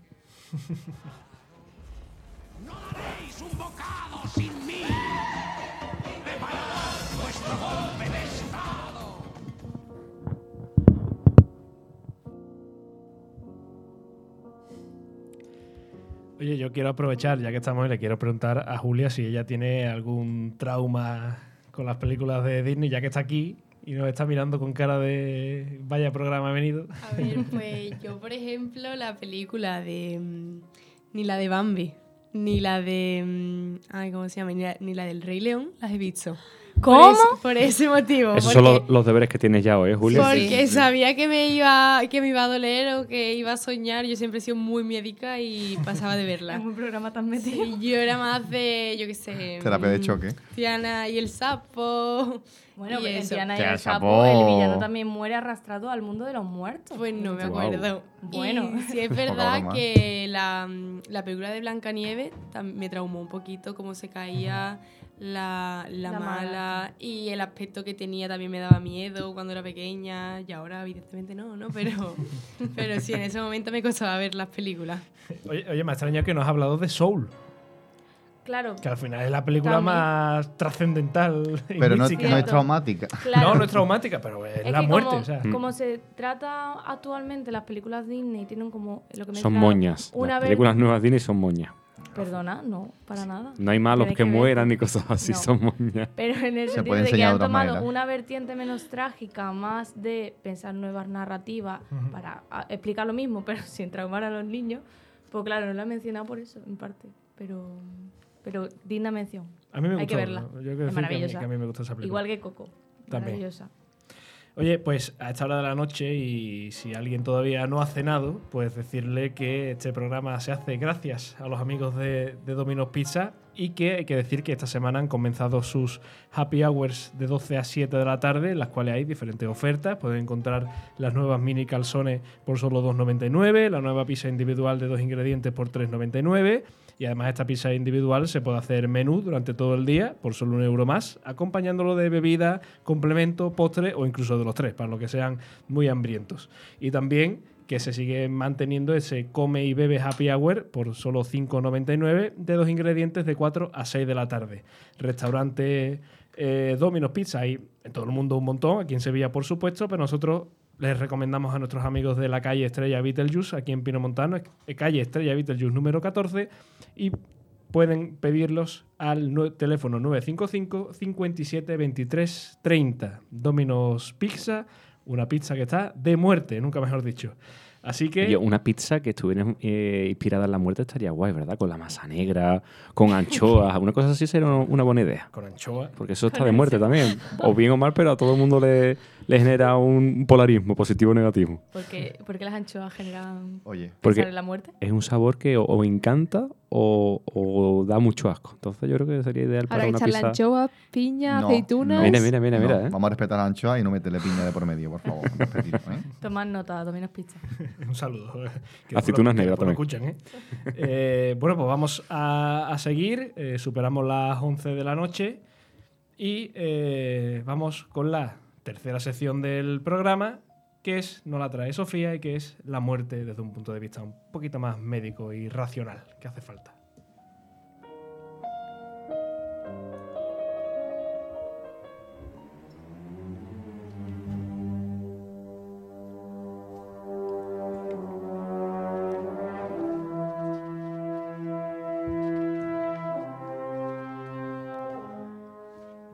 El diagnóstico de muerte o la definición de muerte. Se dice del cese de las funciones del órgano que regula la fisiología del cuerpo humano. Es decir, el cerebro pierde la capacidad de controlar el latido cardíaco, la respiración y la actividad de los diferentes sistemas, incluido las funciones encefálicas, de manera irreversible. Empiezo con las preguntas porque sabéis que a mí me gusta hacer esto interactivo. Eh, he dicho de manera irreversible. ¿Se os ocurre alguna forma que esto no fuera irreversible? La muerte. Exacto. La catatonia. No, el- la pérdida de capacidad de controlar el latido cardíaco, la respiración Ah. por parte del cerebro. Pues eso, un estado catatónico, por ejemplo. Un coma, ¿no? ¿Vale? ¿Alguna más? Pero, pero en coma sigue Respirando, claro, ¿no? sí, en coma Bueno, no, sí, no vale, la verdad. Entonces, Bueno, en los casos que ha habido resucitación, no sé cómo se dice, pero cuando está un tiempo... La catatonia. la catatonia. Sí, bueno, pero yo iba más La, la por... parálisis esta, bueno, la enfermedad del sueño... que- Vale, por ahí sí, eso sí es verdad. Pero yo iba por más cosas de drogas eh, y esas Ah, cosas. ¡Hala! Ay, nosotros aquí todo serio. Me refiero que hay, hay incluso anestésicos, en los anestésicos, cuando a- la- te anestesian para hacerte una operación, anestesia general, tu cerebro pierde esa capacidad, porque si no, mm, no podrían controlar eh, el, el latido cardíaco y eso sí, pero por ejemplo la parte de los músculos, el músculo esquelético y eso, pues no. Pues entonces, para dar el diagnóstico de muerte, esto tiene que ser de forma irreversible. Vale, siguiente pregunta. ¿Alguien sabe la semántica de la palabra cadáver? ¿Alguna idea? Ni idea. Supongo que no, ¿no? Vale, pues es del latín, creo, caro data vermibus, que significa literalmente carne entregada a los gusanos. Ah, eso. sí, lo- lo Yo, yo había pensado en algo de tierra, pero, Justo lo que yo iba a decir. pero digo, no lo voy a decir porque seguro que no es. No, es que sabes lo que Qué pasa, buena que no estaba seguro de, de esa. O sea, de, de eso que acaba de decir, porque creo que, que venía también de. Joder, que no me sale la palabra. De una explicación que hizo. eh, La forma de reventar a la chiquilla la sección. que está hablando sin aportar sigue. Recuerda, Jesús, que tú no presentas hoy. Tienes que mantenerte imparcial. Continúo. Sigue, sigue. Como que es un programa serio. Vale, bueno, pues de ahí viene. Eh, y eso, carne entregada a los gusanos, lo que ya al decir cadáver como que se desprestigia un poco al cuerpo humano de lo que ha sido a lo que es ahora, eh, la carne. ¿Cómo se ve, volviendo a la definición, cómo se ve esta pérdida de capacidad del cerebro al control del cuerpo? Pues eh, visualmente, en signos, en la ausencia de signos vitales, eh, cese de actividad cardíaca, respiratoria, los reflejos, que es una cosa muy importante y de lo último que se pierde, los reflejos como el de, mm, el de la rodilla, el, el popliteo, o, o el reflejo de cuando te pellizcan muy fuerte, en, por ejemplo, en el interior del brazo, es un reflejo que se suele hacer a gente que a lo mejor está inconsciente para ver si realmente estás inconsciente, porque ese pellizco como que duele mucho y saltas. Em, ese, esto tiene que ser un periodo no inferior a 5 minutos. O sea, que si alguien está muerto hay que esperar 5 minutos para mm, diagnosticar esta muerte. Ahora habla- hablaremos un poco más de ello. Habitualmente se determina la muerte clínica mediante el cese de la actividad neuronal, muerte cerebral o circulatoria, que es cuando esta actividad cardíaca, cuando el corazón eh, y la- el flujo de sangre alrededor del cuerpo se reduce a cero. ¿Qué significa esta reducción a cero del flujo sanguíneo? ¿A alguien se le ocurre? Que el flujo sanguíneo de nuestro cuerpo no se mueva más. ¿Qué es lo que hace la sangre en nuestro cuerpo? Coagularse. Bueno, Claro. si, se- si no se mueve, se Vale. coagula. Vale. ¿Y eso qué significa, qué es- significa el Que nuestro no, cuerpo? no le llegan los nutrientes ni lo que necesita. Y más, importante que los nutrientes, el oxígeno, perfecto. Ah, bueno, sí. Que el el oxígeno es lo principal que hace nuestra sangre. Los nutrientes, evidentemente, es muy importante, pero el oxígeno es lo primero. ¿Qué pasa? Exactamente, no llega sangre, no llega oxígeno. ¿Sabéis para qué sirve el oxígeno en el- los tejidos? ¿Sabéis lo que es un tejido? Un tejido es un conjunto de células que hacen una función. Por ejemplo, el tejido muscular, el tejido óseo. ¿Qué hace la el, oxígeno en en estos tejidos? La combustión no en la sé. mitocondria o algo así era. Oh, más o menos, ¿eh? Que no se pudra. El oxígeno es el detonante, por así decirlo, del ciclo de Krebs. Lo siento por ponerme tan técnica, pero el Ah, ciclo de. Krebs es un ciclo que lo inventó, lo descubrió Krebs, que convierte la glucosa, que la glucosa es la comida de nuestra célula, en ATP. Bueno, la glucosa es azúcar, básicamente. Ujú. ¿Para Eh, quién? eh, El otro invento de ese hombre me gusta más. que Son los, los crepes. Le estaba, estaba esperando, te estaba esperando. No lo había relacionado Te nunca. ¿eh? estaba esperando. Pero es con K. Has con tardado B. mucho, Alejandro, en mi opinión. Hombre, pues que. No lo había relacionado nunca. ¿eh? Yo Increíble. lo he pensado, pero no sabía cómo introducirla, la verdad. Yo también lo he pensado. Todos vamos en la misma. No, pero, pero ahora voy a hacer otra cosa más serio. Eh, el oxígeno es muy curioso porque el oxígeno nos da la vida, pero nos mata. Es tóxico al mismo tiempo, efectivamente. Exacto. El, el oxígeno a, a grandes cantidades es tóxico. Entonces, al final, lo que nos acaba matando es Sí, sí. el respirar el oxígeno. Exactamente, el oxígeno es imprescindible para la vida actual, pero al mismo tiempo el oxígeno genera una cosa que se llama radicales libres, que son tóxicos para nuestro organismo y hacen que se vaya degenerando poco a poco. Bueno, yo estaba en el ciclo de los crepes, que estos crepes tienen, tienen azúcar, que tienen, glu- que tienen y chocolate. Chocolate. bueno, pero Escúchame, este tema serio porque estaba haciendo de todo Sofía. Y más Osorio, gente. recordad que hoy no soy los presentadores. Yo no he reprochado a nadie nada, ¿eh? Que conste. vaya pollita. Bueno, yo aquí hoy soy el La no presentadora. literal, estoy rodeada de la cúpula, La élite. Bueno, La secta viendo el peca. Dejadme el tema. Volviendo al ciclo de los crepes que tienen azúcar, este azúcar es la glucosa, que la glucosa en este ciclo, junto con el oxígeno, se convierte en ATP, que ATP el- en medicina se dice la moneda energética, porque es con lo que nuestra célula trabaja. Si no hay ATP, no funcionamos. O sea que si no hay oxígeno, no se puede hacer este ciclo, este ciclo, no podemos sacar ATP, que es con lo que mm, funciona la célula, entonces se muere la célula. Hay una cosa que la célula hace como método de última hora, que es la fermentación, la, la misma fermentación del vino, y es la fermentación es el, el ciclo que utilizan las bacterias para sacar su energía. Muchas bacterias que no necesitan oxígeno utilizan este ciclo. Y esto pasa en los músculos cuando hacemos mucho ejercicio y no estamos acostumbrados. mm, nuestro músculo no está acostumbrado a que reciba tanto oxígeno y no está preparado para recibir tanto oxígeno. Entonces, acude un poco a este método de fermentación para mm, intentar mm, sobrevivir de alguna forma y en este proceso se produce ácido láctico. Y de ahí viene El, el dolor que te da en el bazo de, ay, me, me ha dado un... Bueno, Las, aguje- las agujetas. las agujetas, Eso, efectivamente. No, yo El dolor del bazo, las agujetas. No, cuando vas corriendo mucho y te da un dolor intenso. Eso es en- Eso es que tiene que correr más, Eso es lo que quería Eso es que tiene que correr. ¿Cómo se nota los que hacen aquí ejercicio los que no, eh? Perdón, es que esta semana falta gimnasia.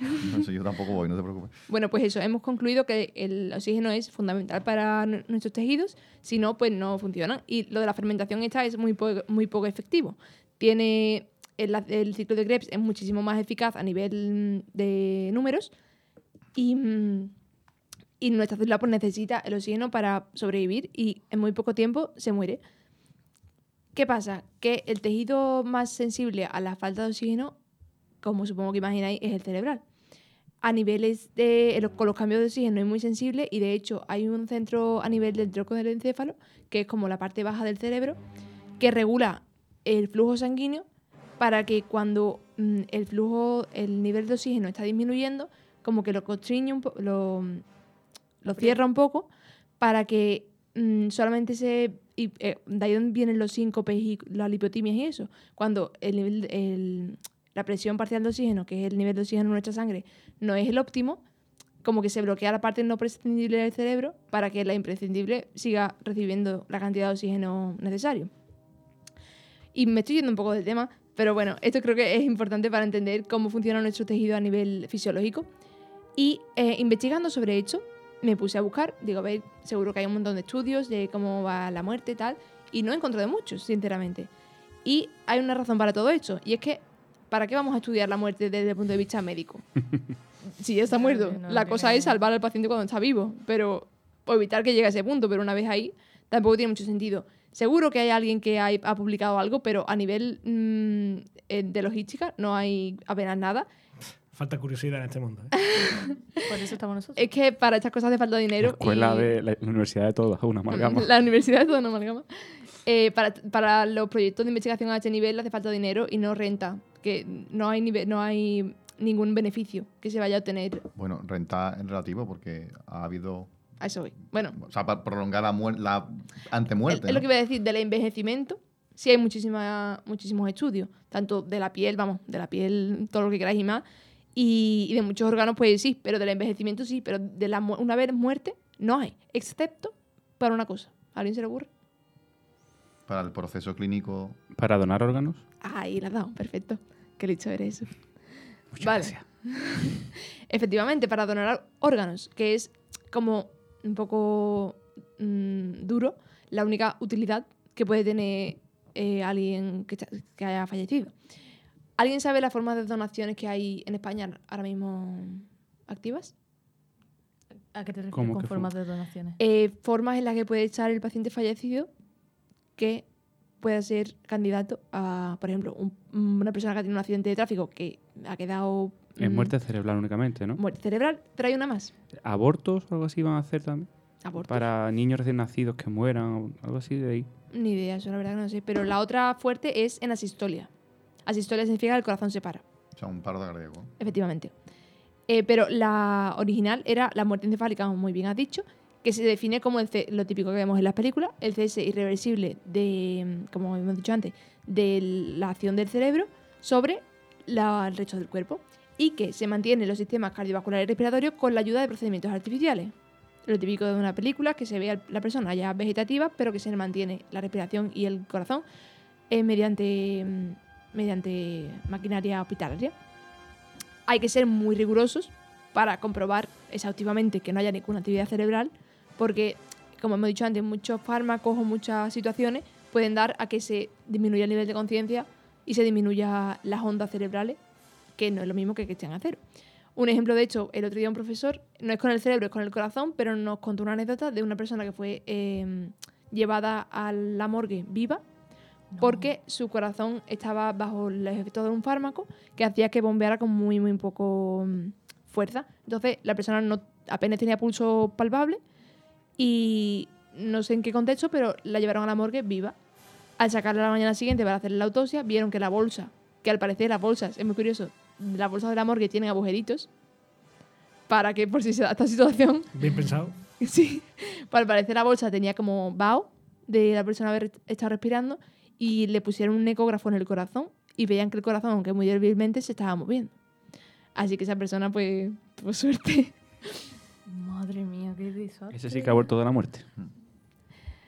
mm, da- eh, signos que se puedan ver eh, a nivel clínico de una muerte encefálica real son la midriasis, que es la dilatación de las pupilas del ojo sin que reaccione a la luz.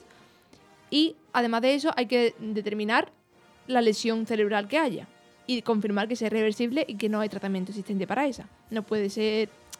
Normalmente no se diagno- diagnostica una parálisis, una lesión cerebral sin que se sepa la causa. Esta, como he dicho, ha sido siempre la, la forma en la que ha habido donantes, pero ha llegado un punto, sobre todo en España, que no hay suficientes pacientes en estas características para cubrir las necesidades de, de necesidad de donantes en España. Por lo que hace relativamente poco se ha eh, ido a un, nuevo grupo de pacientes que son los donantes en asistolia, que son los pacientes que han fallecido solamente por criterios circulatorios y respiratorios, no teniendo en cuenta su actividad cerebral. Es decir, una persona que tú te has encontrado en la calle que se ha caído, se le ha parado el corazón, has empezado a hacerle a lo mejor una reanimación cardiopulmonar, que es la RCP esta que parece haciéndole boom boom. Y la que va con la canción de la Macarena. Efectivamente. Y esa persona ha fallecido y ha fallecido por esta causa. Y no sin tener en cuenta ningún criterio encefálico. ¿Cuál es la diferencia entre una y otra? En la muerte encefálica hay un cese de la actividad cerebral, pero como el corazón no ha sido el, el origen del fallo, no sé si sabéis que el tejido mm, eh, cardíaco late por sí solo. Si tú coges un cachito de corazón, que lo separas del corazón lo pones, cortas un cachito y lo pones solo, eso late. Porque los músculos ti- tienen esa capacidad, ese, músculo concreto. Entonces, estos pacientes que mueren de forma por el, cerebro, eh, hay un tiempo en el que el cuerpo sigue funcionando, aunque, como hemos dicho, totalmente descontrolado por parte del cerebro, pero los órganos se siguen perfundiendo y siguen recibiendo sangre durante un tiempo. Entonces, hay un tiempo que permite a la familia tomar la decisión de si quiere que su hijo, su, su hijo no, su familiar sea donante y da como un cierto margen. Y, margen para que eso, para que la familia piense y para que los órganos no se dañen. ¿Qué pasa en el de asistolia? Que como el fallo es el corazón, el, lo que hemos dicho, el flujo de sangre se para mm, relativamente rápido y pasa todo lo que hemos estado con- contando antes de, de los tejidos que se van degradando y tal. El primero es el cerebro y se van dando un- una serie de, de órganos, van fallando unos a uno. Primero los riñones, que suelen ser los primeros, y así. Esto lleva a otra parte importante que es que se te acaba de morir tu familiar y te viene un médico a preguntarte que si por favor puedes ser donante de, de órgano. No sé qué opináis de hecho, si cómo veríais. Bueno, un mal menor. Está bien.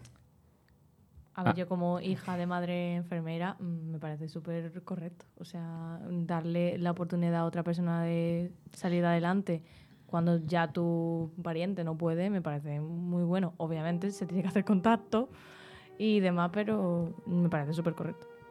Yo me pongo el lado opuesto. O sea, yo pienso que quizás tendríamos que tener más cultura para educar y que todos decidamos previamente a ese momento si queremos ser o no donantes, si se pudiera ser en el momento de nuestra defunción. Pero cuando fallece un familiar allegado y querido, que venga un médico a, a rogarte o a ponerte la tesitura de que mm, tu familiar puede ser un perfecto donante de órganos y tú no estás ni no estás bien emocionalmente, me parece manipular a la persona, la verdad. Eh, es difícil, la verdad. Normalmente, en, como eh, se suelen pacientes que a lo mejor se veía venir, se suele un poco antes ir hablando con la familia para irse planteando para que se lo vayan pensando, porque de golpe es un poco duro de, de- de tragar. Y, y aunque sea duro de tragar, hay que hacerlo con la más brevedad posible, porque como hemos dicho, el tiempo es oro y en, en las personas que se dedican a los trasplantes es la ley máxima, que es que el tiempo es oro, los minutos son Vidas. vidas, totalmente. Así que eso es un tema con hay que tener cuidado, pero afortunadamente en España pues, tenemos un- buenas tasas de donación, así que significa que somos un, pa- un país evolucionado en ese sentido. Bueno, depende de la perspectiva, pero sí. Eh, después hay muchos estudios em, a nivel no muy general, la verdad, pero sobre el diagnóstico de certeza momentáneo de muerte. Mm, por ejemplo, hay un estudio que hicieron en personas epilépticas que estaban estudiando su estaban estudiando cómo funcionaba la epilepsia en su cerebro y le estaban moni- monitorizando la, actividad cerebral. ¿Qué pasó? Que en algunas de estas personas sufrieron una parada cardíaca y se murieron. Bueno, concretamente una. eh, esta- sufrió una parada cardíaca y murió. ¿Qué pasaba? Que esta mujer estaba siendo mm, monitorizada. Y lo que pasó es que mm, durante el tiempo antes y después de morir, su cerebro estaba eh, mm, produciendo las mismas ondas que cuando soñamos o cuando nos concentramos. Y de hecho hay una teoría que eh, está bastante mm, probada de que el, el último momento antes de morir, en el último momento cuando las neuronas ven que ya les falta oxígeno, mandan una cosa que se denomina tsunami cerebral, que es como que manda las señales eléctricas con toda su fuerza en un último momento antes de morir. Esto puede estar relacionado con lo que cuenta la gente con experiencias cercanas a la muerte de un momento de lucidez o de que a lo mejor el cerebro pues se abruma con el, último intento de sobrevivir y mm, sale por ahí. Eh, si el flujo sanguíneo no se restablece, en dos o tres minutos las neuronas empiezan a morir. Y así llega que muchas veces personas que se han intentado reanimar no lo consiguen o acaban en estado vegetativo porque han muerto mucho número de neuronas. Con la RCP, cuando una persona tiene un fallo cardíaco, lo que se intenta es suplir es la, función del corazón, intentar llevar el máximo número de, de mililitros de sangre al cerebro para intentar evitar esto. Y bueno, este es un tema mm, que no acaba nunca, pero como he dicho, no hay realmente un estudio muy grande y el cerebro es y seguirá siendo por muchos años más un gran desconocido y en este tema más aún porque eso, por lo que he dicho, no renta mucho a nivel económico. Así que bueno, si tenéis alguna pregunta o algo o queréis comentar algo, A, a mí me está doliendo ya todo. haced deporte y come sano. Ya está. Eso es. El mejor mensaje para la vida Sí, en sí. un programa sobre la muerte. No morirse. No morirse. Oye, eh, antes de darle paso a José Luis, eh, ¿alguna vez habéis estado cerca de morir? Yo sí. pero no he tenido desde ni nada porque he sido consciente. Fue. Claro, claro, me refiero a algo Sí, sí, de un decir... susto. O sea, "Me voy". yo mm, no recuerdo bien la edad, tendría unos 13, 14 años. Estaban mis padres fuera y yo estaba cenando solo en casa y, y, bueno, tomándome una patata frita. Se me quedó atragantado la garganta y no iba para arriba ni para abajo, no podía respirar, una angustia horrible. Recuerdo la sensación de pensar, ostras, es que van a entrar tus padres de vuelta de estar tomando una cerveza a la calle y te van a encontrar aquí tirado. Yo, me yo tengo esa sensación de la agonía, no ya de, mí, sino de mis padres. Se van a encontrar a su hijo tirado y se van a sentir culpables toda su vida por dejarlo cenar solo. Y, en ese momento lo que me hice fue ponerme a correr. O sea, mi, casa tiene, la casa de mi padre tiene un pasillo muy largo. Con la poca energía que tenía, pues ya llevaba como 30 segundos, 35 segundos sin respirar, me puse a correr y en ese momento de correr, como que se movió y fue para abajo. Y, y pude respirar y fue una bocanada de aire que, que supo a gloria, vamos. Hombre, ¿y tanto? Nadie más ha tenido una... Estas cosas, es verdad que suele ser más uno de pequeño, ¿no? De esas veces de... Sí. Si yo tenía un año y me, me puse muy mal. o de Yo, te- yo tengo conciencia de, de, precisamente de pequeño, porque me han contado mis padres, pero con un año o dos de, de tener mm, varios episodios de neumonía mm, serios los que vamos de llamarme urgencias porque, porque casi no lo cuento. Pero de yo tener recuerdo consciente de algún susto hasta el punto, susto he tenido cuantos de pequeño, pero hasta el punto de yo pensar me muero, mm, la verdad que no, Y menos mal, no y menos mal. está claro. Vamos, no se me hubiese- seguro que no se me ocurre, no tengo la misma ocurrencia que Jesús y no salgo de, No, pero aprieto. yo tengo que decir que me puse a correr por el pasillo porque dije, no están mis padres, tengo que salir rápido de casa, llamar a los dos vecinos a ver si alguien está y, y me da golpes en la espalda o algo y sale esto.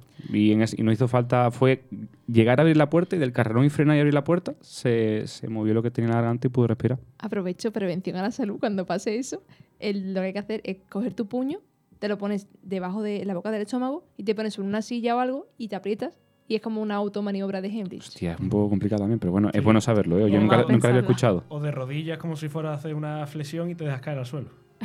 Ah, mira. Pero- Y te ¿En parte los dientes. Bueno, Pero- de que de boca no. ¿Eso es real? No, no, Ah, vale. como si fuera ¿Ah, sí? una flexión de. Tiene sentido, porque es un golpe. suelo Y, y caes como con, con el esternón. Pero me gusta pero más la idea de Sofía. Tiene que ser es Claro, más claro, útil claro. que sea Si te pones el puño, tienes que ponértelo y te dejas caer contra la, silla, silla. una mesa o algo. Bien. Pero bueno, que no vivamos nada de eso, ni No, no, nosotros no, ni nuestros seres queridos. Oye, y si tuvierais que elegir cómo morir. Yo- Durmiendo, claramente. Durmiendo. Vamos, eh, la muerte sí, dulce. porque yo, Sí. yo no tengo tan claro, ¿eh? ¿Cómo Que que no no? te están Yo tam- claro. No, yo prefiero tener una cierta agonía. No mala, pero, ¿Cómo? pero, pero de ¿Qué saber- clase de agonía no es mala, Ale? Pero a ver, pero, pero por lo menos de, de- de estar, o sea, de, de estas personas mayores que dicen, no, murió sin, sin darse cuenta. Uf, Eso también, no, no- no tener conciencia de que te vas y, y- Yo- y de un día para otro no dejar tus cosas hechas. Lo No sé, defiendo yo- porque, mm, como yo pienso que hay algo más allá, no quiero no ser consciente de cuando me muera. Y Yo creo que si te mueres durmiendo, te cuesta tener conciencia de esa muerte. Entonces, no quiero sufrir, no quiero agonía. pero sí que, pues no sé, con a ver- 95 Me años me desvanezca viendo la tele y tomándome un café y diga, uy, uy, me voy, me voy, me fui. Pero he sido consciente de que me he muerto. Claro, me- yo me ¿Qué diferencia hay entre De que yo soy tener consciente. dos segundos de tiempo para tú pensar contigo mismo a estar Pero, durmiendo tranquilo? porque en la no cama? sé, soy consciente de esa realidad de que estoy muriendo. Si estoy durmiendo, igual pienso que es un sueño eterno, no sé. No, me, da, me da porque un poquito de mal fresco, rollo. pero Yo me tengo que enfrentar a la, a la certeza de, que, de ser consciente de que me estoy muriendo cuando me muera. ¿Estamos locos o qué? Y te mueres de, de, Claro, del de- o agobio. sea, que te mueres encima agobiado, el disgusto, Pero- coño, me estoy muriendo, no Hombre, tengo con nada que hacer. 95 años no creo que te agobie cuenta- mucho. Tío, pero bueno. Sin darte cuenta y dejando las cosas. A ver, con A ver, las 95 cosas no años la- ya. no las vas a poder solucionar. Si te vas a morir, te vas a morir. Si te vas a morir, te vas a morir. Te puede pasar mañana, Ya, ¿sabes? pero si tú tienes una cierta. Es que he dicho. Te puede caer una maceta mientras vas por la calle he y se dicho agonía, pero no de pasarlo mal, sino de, de tú ya de mayor y decir, mira, que, que, que Se estoy, viene, ya, se que estoy ya viene. enfermo, pues por lo menos ya cosas de testamento, cosas de no sé cuánto, ya se van dejando cuadrar. De testamento. Habrá algo peor, ha- habrá algo peor que decir. Si por lo menos sufres una enfermedad, te da tiempo a preparar las cosas. El carnet de herbete, ¿quién se lo dejo? Madre mía, no, no, no, no. Yo lo siento mucho. No, pero yo- Si el sueño y la muerte se parecen tanto, qué mejor Sí, manera de morir durmiendo y que la experiencia sea simplemente pues el siguiente paso de lo que toca. Nada, nada, nada. ¿Y Julia qué pensará? ¿Qué pensarás, Juli? Yo estoy con ellos, la verdad. Yo prefiero una muerte tranquilita. Mm, que me coja durmiendo, que no me entere, la verdad. Que no sea trágica.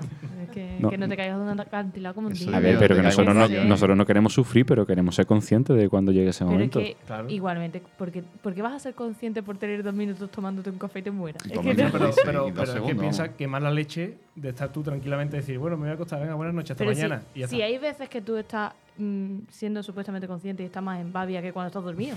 Bueno, Es que no, no, no le ves sentido. No sé, pero yo, yo es que pienso que la muerte, o sea, estando lúcido es como cuando te estás viendo una película, te estás quedando dormido que dices, uy, que me voy a dormir, no, pero, uy, que me voy a dormir. Y te, y te has dormido. Pues en este caso, uy, que me voy a morir, que me he muerto. pero yo sé que me he muerto. no sé, yo, Claro. yo quiero una cosa así cuando claro me que toque, no- pero dentro de mucho. no. Como no vamos a poder elegir ninguno. A, a mí me raro, Bueno, pero yo no... hay gente que puede elegir su muerte. Pasa que eso ya son dilemas éticos y Otro morales tema que, para otro día. Que será para otro hablaremos otro día. ¿Y tú, Sofía? Uy, se había dado cuenta que no he contestado. Yo no sé, la verdad. A lo ¿Te, gustaría una muerte épica? Decir- Es lo que estaba pensando, digo, me gustaría irme a un acantilado o algo así en plan. No, no, chavales. Acantilado pero, pero algo, algo que se recuerde, por ejemplo. A caballo, que, digan tus nietos, digan, sí, no, pues la abuela se murió que se la comió una ballena. A lo Pinocho. Venga, Claro. Estaría guay, ¿eh? Y diga, y diga, ¿qué dice? Que sí, que sí, que sí. En un concurso de hípica ganando y justo después de ganar se murió. Explotó el caballo. Salía ardiendo. Pues Es que para que sea una muerte épica, creo que tiene que ser trágica. Claro. Entonces, eso implica dolor la mayoría de las veces. No, no, sin dolor. Pero Claro. no Mira, sé, Curie, muerte épica, pero tuvo Yo, que sufrir he, la yo pobre. he visto cartas a los Reyes Magos más fáciles que esto. ¿eh? Literal. ¿eh? También os digo. Oye, ¿y, si- y os gustaría saber cuándo y cómo va a ser? Ni de No. coña. El otro día lo estuve hablando yo. Eso sí que yo ni de ¿cuándo? coña. Mm, no, pero el cómo sí. Atragantado con un cacahuete, nunca más con De coger, no, no, no. Además no sería tiene una forma de gracia. prevenirlo de alguna u otra No, manera. no tiene gracia tampoco. O sea, el sentido de la vida está en que no Sí, sabes pero qué mira, puede pasar y mira la cuándo. Durmiente. Ah, yo Lo sabía, Entonces- y, Bueno, ya no lo sabía. ¿Verdad? pero sabía lo de la, la rueca. No, Pero no. eso fue. Sí. No, sí, no. sí, sí. A ver, ella no, no lo sabía su Ella padre. no, ella estuvo aislada en el bosque porque... Bueno, Se lo dijeron, dieron a "No sus padres". a-". No, no le... Eso es como lo de... Pues hay, ¿cómo se dice? El mito de, de Narciso. A Narciso le quitaron todos los espejos de su eso porque nadie le quería contar lo que pasaba, o sea, nadie le advirtió. No sé Pero por qué. al final intentando arreglarlo te vas a morir de otra cosa, porque Ah, si no lo puedes evitar. Así Sí, que, sí. Pero la, la fecha no, porque estaría como con un contador hacia atrás. Y ya he visto muchas películas, no sale Sí, bien. no, no, no. Pero el saberlo, no sé, curiosidad. Digo, bueno, me, me he muerto de un acantilado, pues algo habré hecho. Sí, pero ahora ya como disfrutado del senderismo nunca, ¿sabes? No sabes en qué momento puede ser el último. Pues no lo había pensado, la verdad. Te vas a morir ahogado. ¿No te metes en la ducha nunca o qué? Eh, no, sabes cuándo te puedes llegar, no te vayas a la playa, no te metes en una piscina. A nunca, ver, me que gustaría ya, un poco más concreto. Pues te determina. No, Bueno, en fin, es complicado. Y la última, y ya le doy paso a José Luis. Nada, nada. Eh, ¿Os gustaría ser la primera persona en morir de, digamos, vuestro círculo generacional de amigos y familiares o la última? Uf, esa es muy dura, ¿eh? Yo, uff, la verdad sí. Uf. Yo prefiero ser la primera. Para no sufrir tú, ¿no? Qué egoísta. Claro, que me lloren a mí. Yo creo que también, ¿eh? Porque eh, suena un poco egoísta, pero es que yo realmente me pongo ahora a pensar en que pasan los años y que todas las personas que están a mi alrededor que quiero se van a morir y me entra ansiedad. O sea, prefiero morirme yo antes. Pues yo, prefi- yo preferiría morirme el último, porque por lo menos puedo acompañar a los demás Servicial, por proceso. favor. Coño, pero es verdad. si- mejor que morirse primero con tal de no sufrir. Coño, pues al revés. Yo prefiero poder estar ahí por lo menos para el resto, ¿no? Y poder participar en, en ello con mi- mis personas más allegadas. De mi generación, claro. Claro, es que esa es la cosa.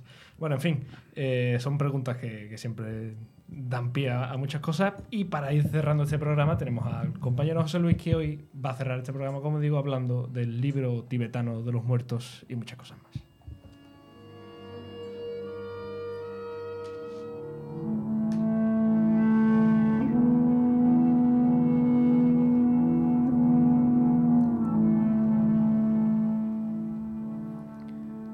Me viene muy bien cerrar el, programa porque voy a tocar muchas cositas de las, que, de las que hemos mencionado en la mesa.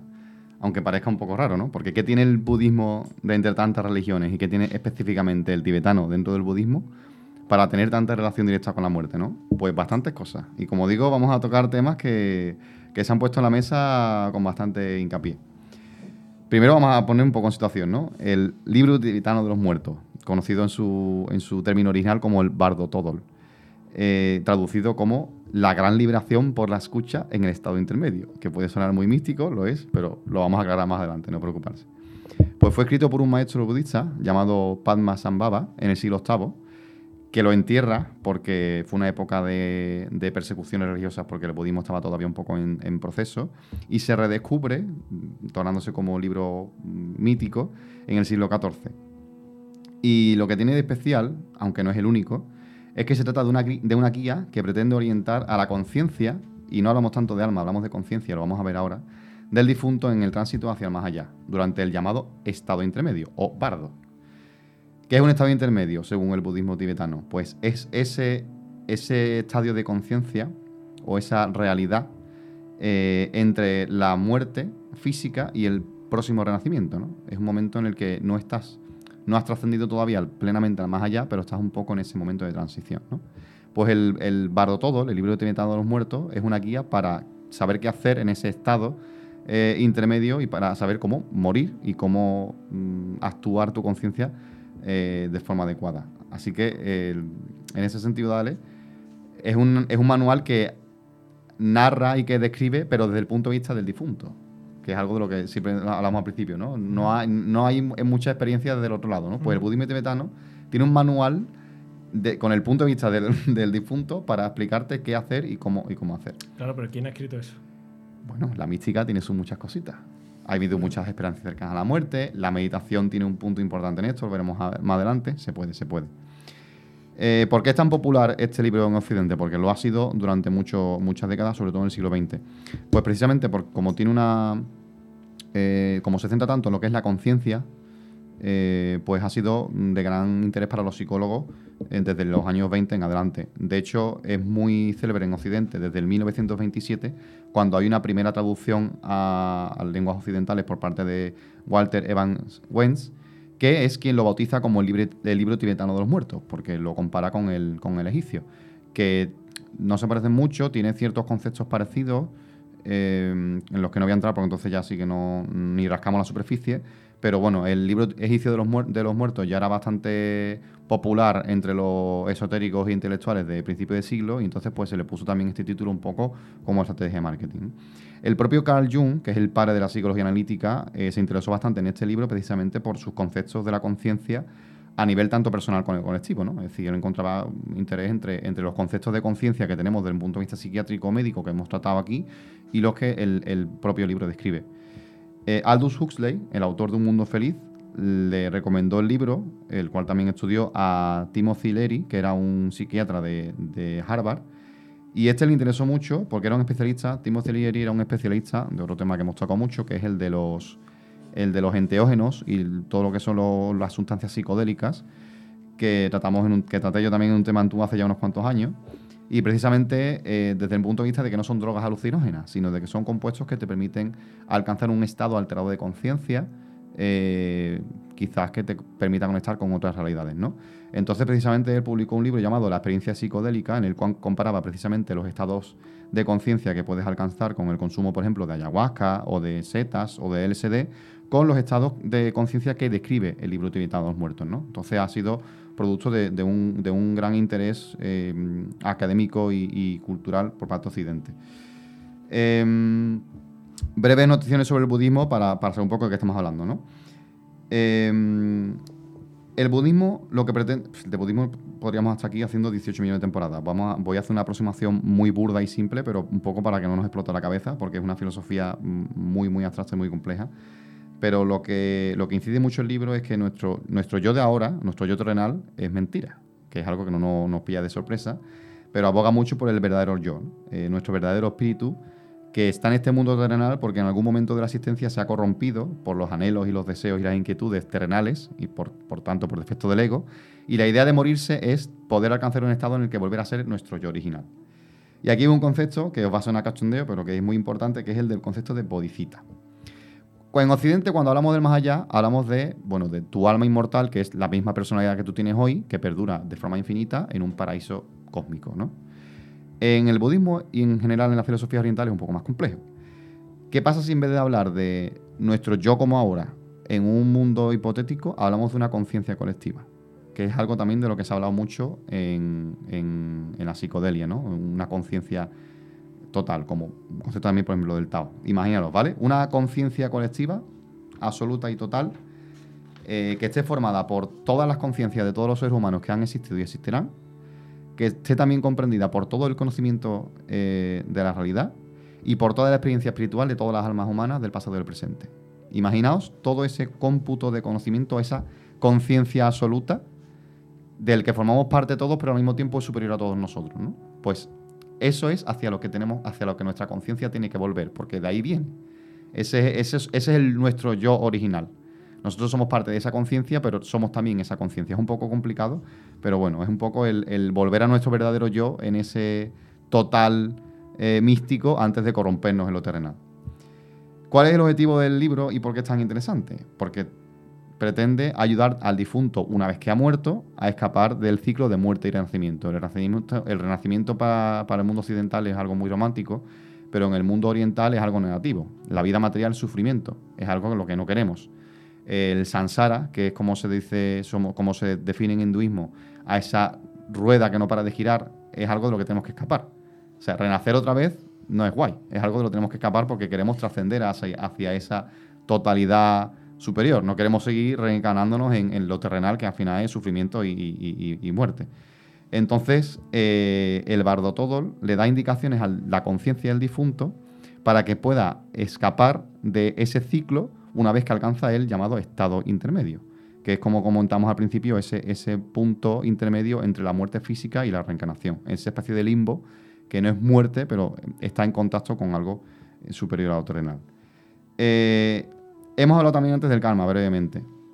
Y el karma aquí es importante no porque sea una consecuencia de las cosas malas que haces, sino porque a mejor karma y mayor espiritualidad en vida, mayor capacidad vas a tener para poder comprender e interactuar con esa realidad suprema en el estado intermedio. Las personas acostumbradas a malos actos, pues no van a tener esa capacidad. Vamos a hablar de ello más adelante.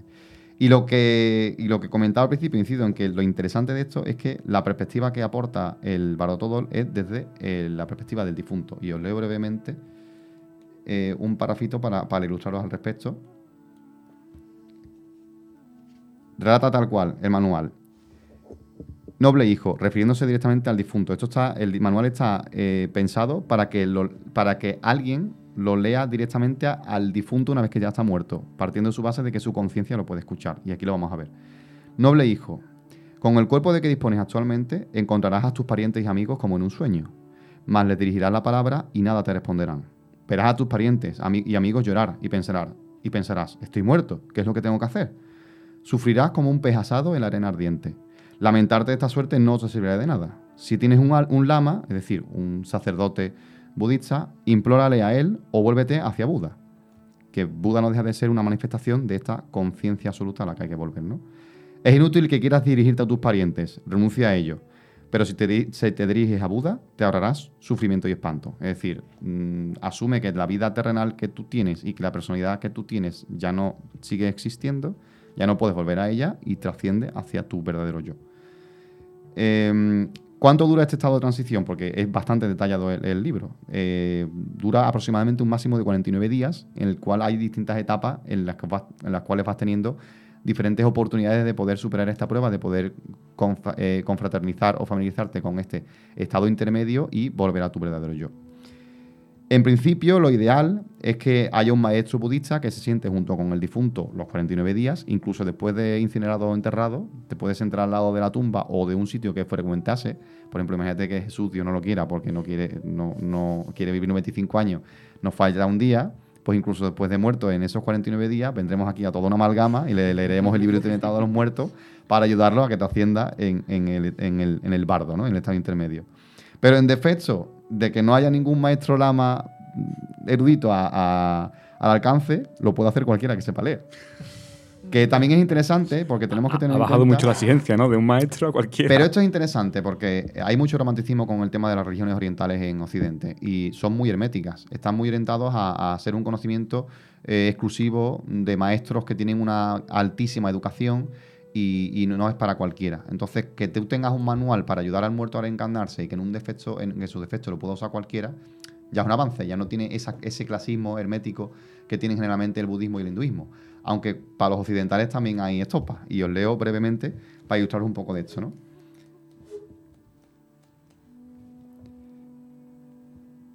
De hecho, hay mucha crítica a, lo que he comentado al principio de intentar eh, estudiar de una forma científica el valor todo. Dice así en el libro, la traducción literal de obra tan abstrusa es en su verdadero significado y escrito en lenguaje simbólico resulta muy ardua, sobre todo si la emprenden europeos, que con frecuencia difícilmente logran trascender su mentalidad occidental por ser primero cristianos y luego eruditos, es decir, académicos, ¿no? Y luego la indicación de que lo puede leer cualquiera, que es bastante cómica, es preferible que se encuentre presente el maestro al que se había confiado el difunto. Pero si no puede estar presente ese maestro, un hermano del Dharma, es decir, otro practicante del budismo, que haya hecho los mismos votos, o a falta de él, un hombre venerable e instruido en la misma tradición, o cualquier persona, en definitiva, capaz de leer claramente con voz articulada, debe leer varias veces el libro Trinitado de los Muertos. Es decir, que en un momento dado, en un momento en el que nadie sabe leer, realmente recordemos que esto pues, se recupera en el siglo XIV, cualquiera que pueda leer al muerto el libro nos vale. Hay diferentes bardos, voy acelerando para meternos ya en el meollo, diferentes estados de existencia o de transición de la conciencia según el libro. Eh, el primero de ellos es la fase embrionaria, que es la gestación, que es algo físico. El segundo es el sueño, que de hecho está médicamente reconocido como estado alterado de conciencia, al igual que por ejemplo la vigilia. Luego la meditación profunda, porque la meditación es tan sumamente importante y porque son tan cenizos los orientales con la meditación? Porque el estado que tú alcanzas meditando se parece mucho al estado intermedio. Entonces es una manera de familiarizarte en vida con la muerte para practicar, para tú saber qué hacer cuando te mueras. Por eso eh, dan tanto la matraca con la meditación. Y luego los últimos tres estados de, intermedios que, que describe el libro, que son los, que, para los que el libro sirve, que son la muerte, la experiencia de la realidad, entre comillas, de, esa verdadera realidad, de esa conciencia, y luego ya el último que es el devenir, es decir, la encarnación cuando ha sido tan cenizo que, no ha sido capaz de trascender y te toca renacer otra vez. En este primer bardo eh, tiene lugar lo que se describe como la visión penetrante de la luz fundamental. Y esto está bastante curioso porque se dan indicaciones prácticas para que se manipule el cuerpo del difunto en la muerte física para facilitar que la conciencia trascienda donde tiene que ir. Yo leo rápidamente. Antes de que cese la respiración exterior, se repiten varias veces estas palabras al oído del moribundo para emplenar con ellas su espíritu, refiriéndose a un pasaje en concreto que se tiene que leer. Después de eso, cuando la respiración está a punto de detenerse, se vuelve al difunto del lado derecho en la postura del león tumbado, que básicamente es del lado derecho, tumbado eh, un poquito con la rodilla flexionada y la, y la mano mm, debajo de la, de la mejilla. Esta posición impide la circulación del alito en el canal de las emociones perturbadoras, es decir, facilita que tu conciencia vaya por donde tiene que ir y no por, y no por otras emociones peores, ¿no? Luego se comprimen con fuerza las dos arterias hasta que dejen de latir y sobrevenga una especie de estado del sueño. Cuando el hálito se ha retornado al canal sutil central, es decir, ha corrido correspondientemente por donde tiene que ir y ya no puede retornar a otros canales, entonces seguro que sale por el orificio del Buda. Es decir, incluso da explicaciones de cómo tienes que ayudar a- a- a- al último estertor del muerto en una postura adecuada para que la conciencia salga plenamente por donde tiene que salir. ¿no? No voy a hacer chistes sobre el orificio del Buda. No, no. Es el, el punto, el, el punto más alto de la cabeza. Sí, sí. La calva la tienen por algo, ¿no? Eh, a lo mejor hay gente que te asciende por otros lados. Sale, por- sale el espíritu por otro sitio, la conciencia por otros sitios. Y de- del lado izquierdo para los gases, a lo mejor te sale la, la conciencia por el lado que no es y, va directamente a. He dicho que no voy a hacer chistes. Vale, vale. Bueno, en este, el, el- el primer estado en el que entra el difunto o la conciencia difunto después de la muerte es el prim- ese primer contacto con lo que se denomina la luz fundamental. Es decir, la realidad original y verdadera de todas las cosas ajena al mundo terrenal. Esa, esa conciencia colectiva, esa realidad absoluta original de la que procedemos, la que somos parte. Lo que se conoce en budismo como vacuidad, que es un concepto que, bueno, con nada que se asome al budismo eh, es muy recurrente. Ahí es curioso porque es algo tanto propio como ajeno. Es decir, es tanto un estado de nuestra propia conciencia, nuestra verdadera conciencia, como algo ajeno a nosotros. Es tanto un lugar como, un- como nosotros mismos. Un poco complicado, pero bueno. Y el tiempo que transcurre cada individuo en este estado, de- en este estado intermedio, es decir, el tiempo que tiene cada individuo para familiarizarse con esa luz trascendental, eh, depende del el karma y de la espiritualidad que ha, que, ha, que ha tenido en vida. Es decir, normalmente dura una hora, ¿no? Lo, que, lo mismo que dura una comida, se dice en el libro. Pero para aquel que no haya tenido buen karma, que no esté familiarizado con la espiritualidad, que no haya estudiado religión o que, o que no haya sido solidario en vida, puede durar como un chasquido. Entonces no te da tiempo a, darte cuenta de que, tu verdadero yo no es el terrenal que estás dejando atrás, sino esa conciencia con la que estás interactuando porque no te da tiempo a interactuar con ella. Si fracasas en este estado, por eso en este momento se recomienda siempre constantemente dirigir- dirigirse a Buda y recordar tus buenas acciones, un poco como para asegurar que, puedes tener más tiempo para contactar con esta, con esta realidad. Si fracasa, hay un, un segundo estado intermedio al que pasa, que dura dos semanas y en el cual se te aparece cada día eh, Buda, pero en una diferente manifestación. Buda, pues como adapta el budismo adopta muchísimos elementos del hinduismo, entonces pues hay muchos demonios y dioses que se reinterpretan como Buda en diferentes manifestaciones, ¿no? Pues con diferentes, se asocia a diferentes colores, a diferentes tipos de luces, a diferentes objetos, diferentes sensaciones buenas y malas, etcétera. Pues cada día se, te se, te- se supone que todo que el conjunto de todos los Budas es un poco de lo que está compuesto el universo, ¿no? Al fin y al cabo son sensaciones y etcétera. Pues cada día se te presenta un Buda distinto, ¿vale? Con la intención precisamente de concienciarte de, que conectes con esta luz fundamental y de, que, reconozcas tu verdadero yo. Cada Buda emite una serie de luces intensas, una buena y otra mala. Tienes que saber conocer cuál es la buena y cuál es la mala. Cada una, emite cada una está asociada con una virtud o con un defecto. Si en la primera semana que se te han aparecido los Budas eh, buenos, tú sigues sin, sigues temeroso a la muerte, sigues sin saber dónde estás, sigues sin familiarizarte con la luz que te rodea, que, que la describe en el libro mm, de una forma muy similar a como, a como la ha comentado Jesús por las GCM y demás, y, sigues sin estar capacitado de, de- de- volver a tu yo original y de aceptar tu, tu verdadero yo, pues tienes una segunda semana en el que ya en vez de tener visiones apacibles, tiene visiones terroríficas. Es decir, son también budas, según el budismo, pero esta vez las visiones que tienen son seres infernales, eh, aberrantes y terroríficos que beben sangre, arden en fuego y un poco evocan el, imaginario arquetípico de los infiernos de Occidente. Es una auténtica terapia de choque. decir, a ver qué tiene de espiritual que yo tenga visiones terroríficas sobre monstruos que me quieren comer cuando la idea es concienciarme de la verdadera realidad a la que tengo que trascender. pues se concibe precisamente como una terapia de choque. Y cito textualmente, el miedo acrecienta la atención del muerto. Eh, al fin y al cabo, pues es inevitable ver la cantidad de, adaptaciones que hace el, budismo tibetano pues de- del individuo que es de donde viene. En este tipo de pasajes, en las que uno ve, tiene visiones y apariciones de diferentes seres espiritu- espirituales en diferentes eh, actitudes, tanto positivas como negativas, y siempre con la luz eh, y con las sensaciones como algo muy, muy relacionado y muy presente, pues la lección última es eh, reconocer que todas estas visiones y apariciones que están teniendo no son reales, sino que son una vez más proyecciones de tu propio subconsciente. Seguramente tu karma, tus inseguridades, tus miedos, eh, tus anhelos, todo eso provoca esas visiones terroríficas que estás viendo. Al final hay una adaptación de, estos, eh, de esta imaginería hinduista, pero con el enfoque de la conciencia budista. ¿no? Y lo que tienes que hacer es reconocer que es tu verdadero yo, que, que es, la única manera de poder trascender y de no dejarte presa del miedo. Eso es extrapolable, según el, budismo, a la vida terrenal. La alegría, el deseo, la tristeza o el miedo, al final son reacciones de nuestro subconsciente ante la interacción que tenemos día a día con el mundo.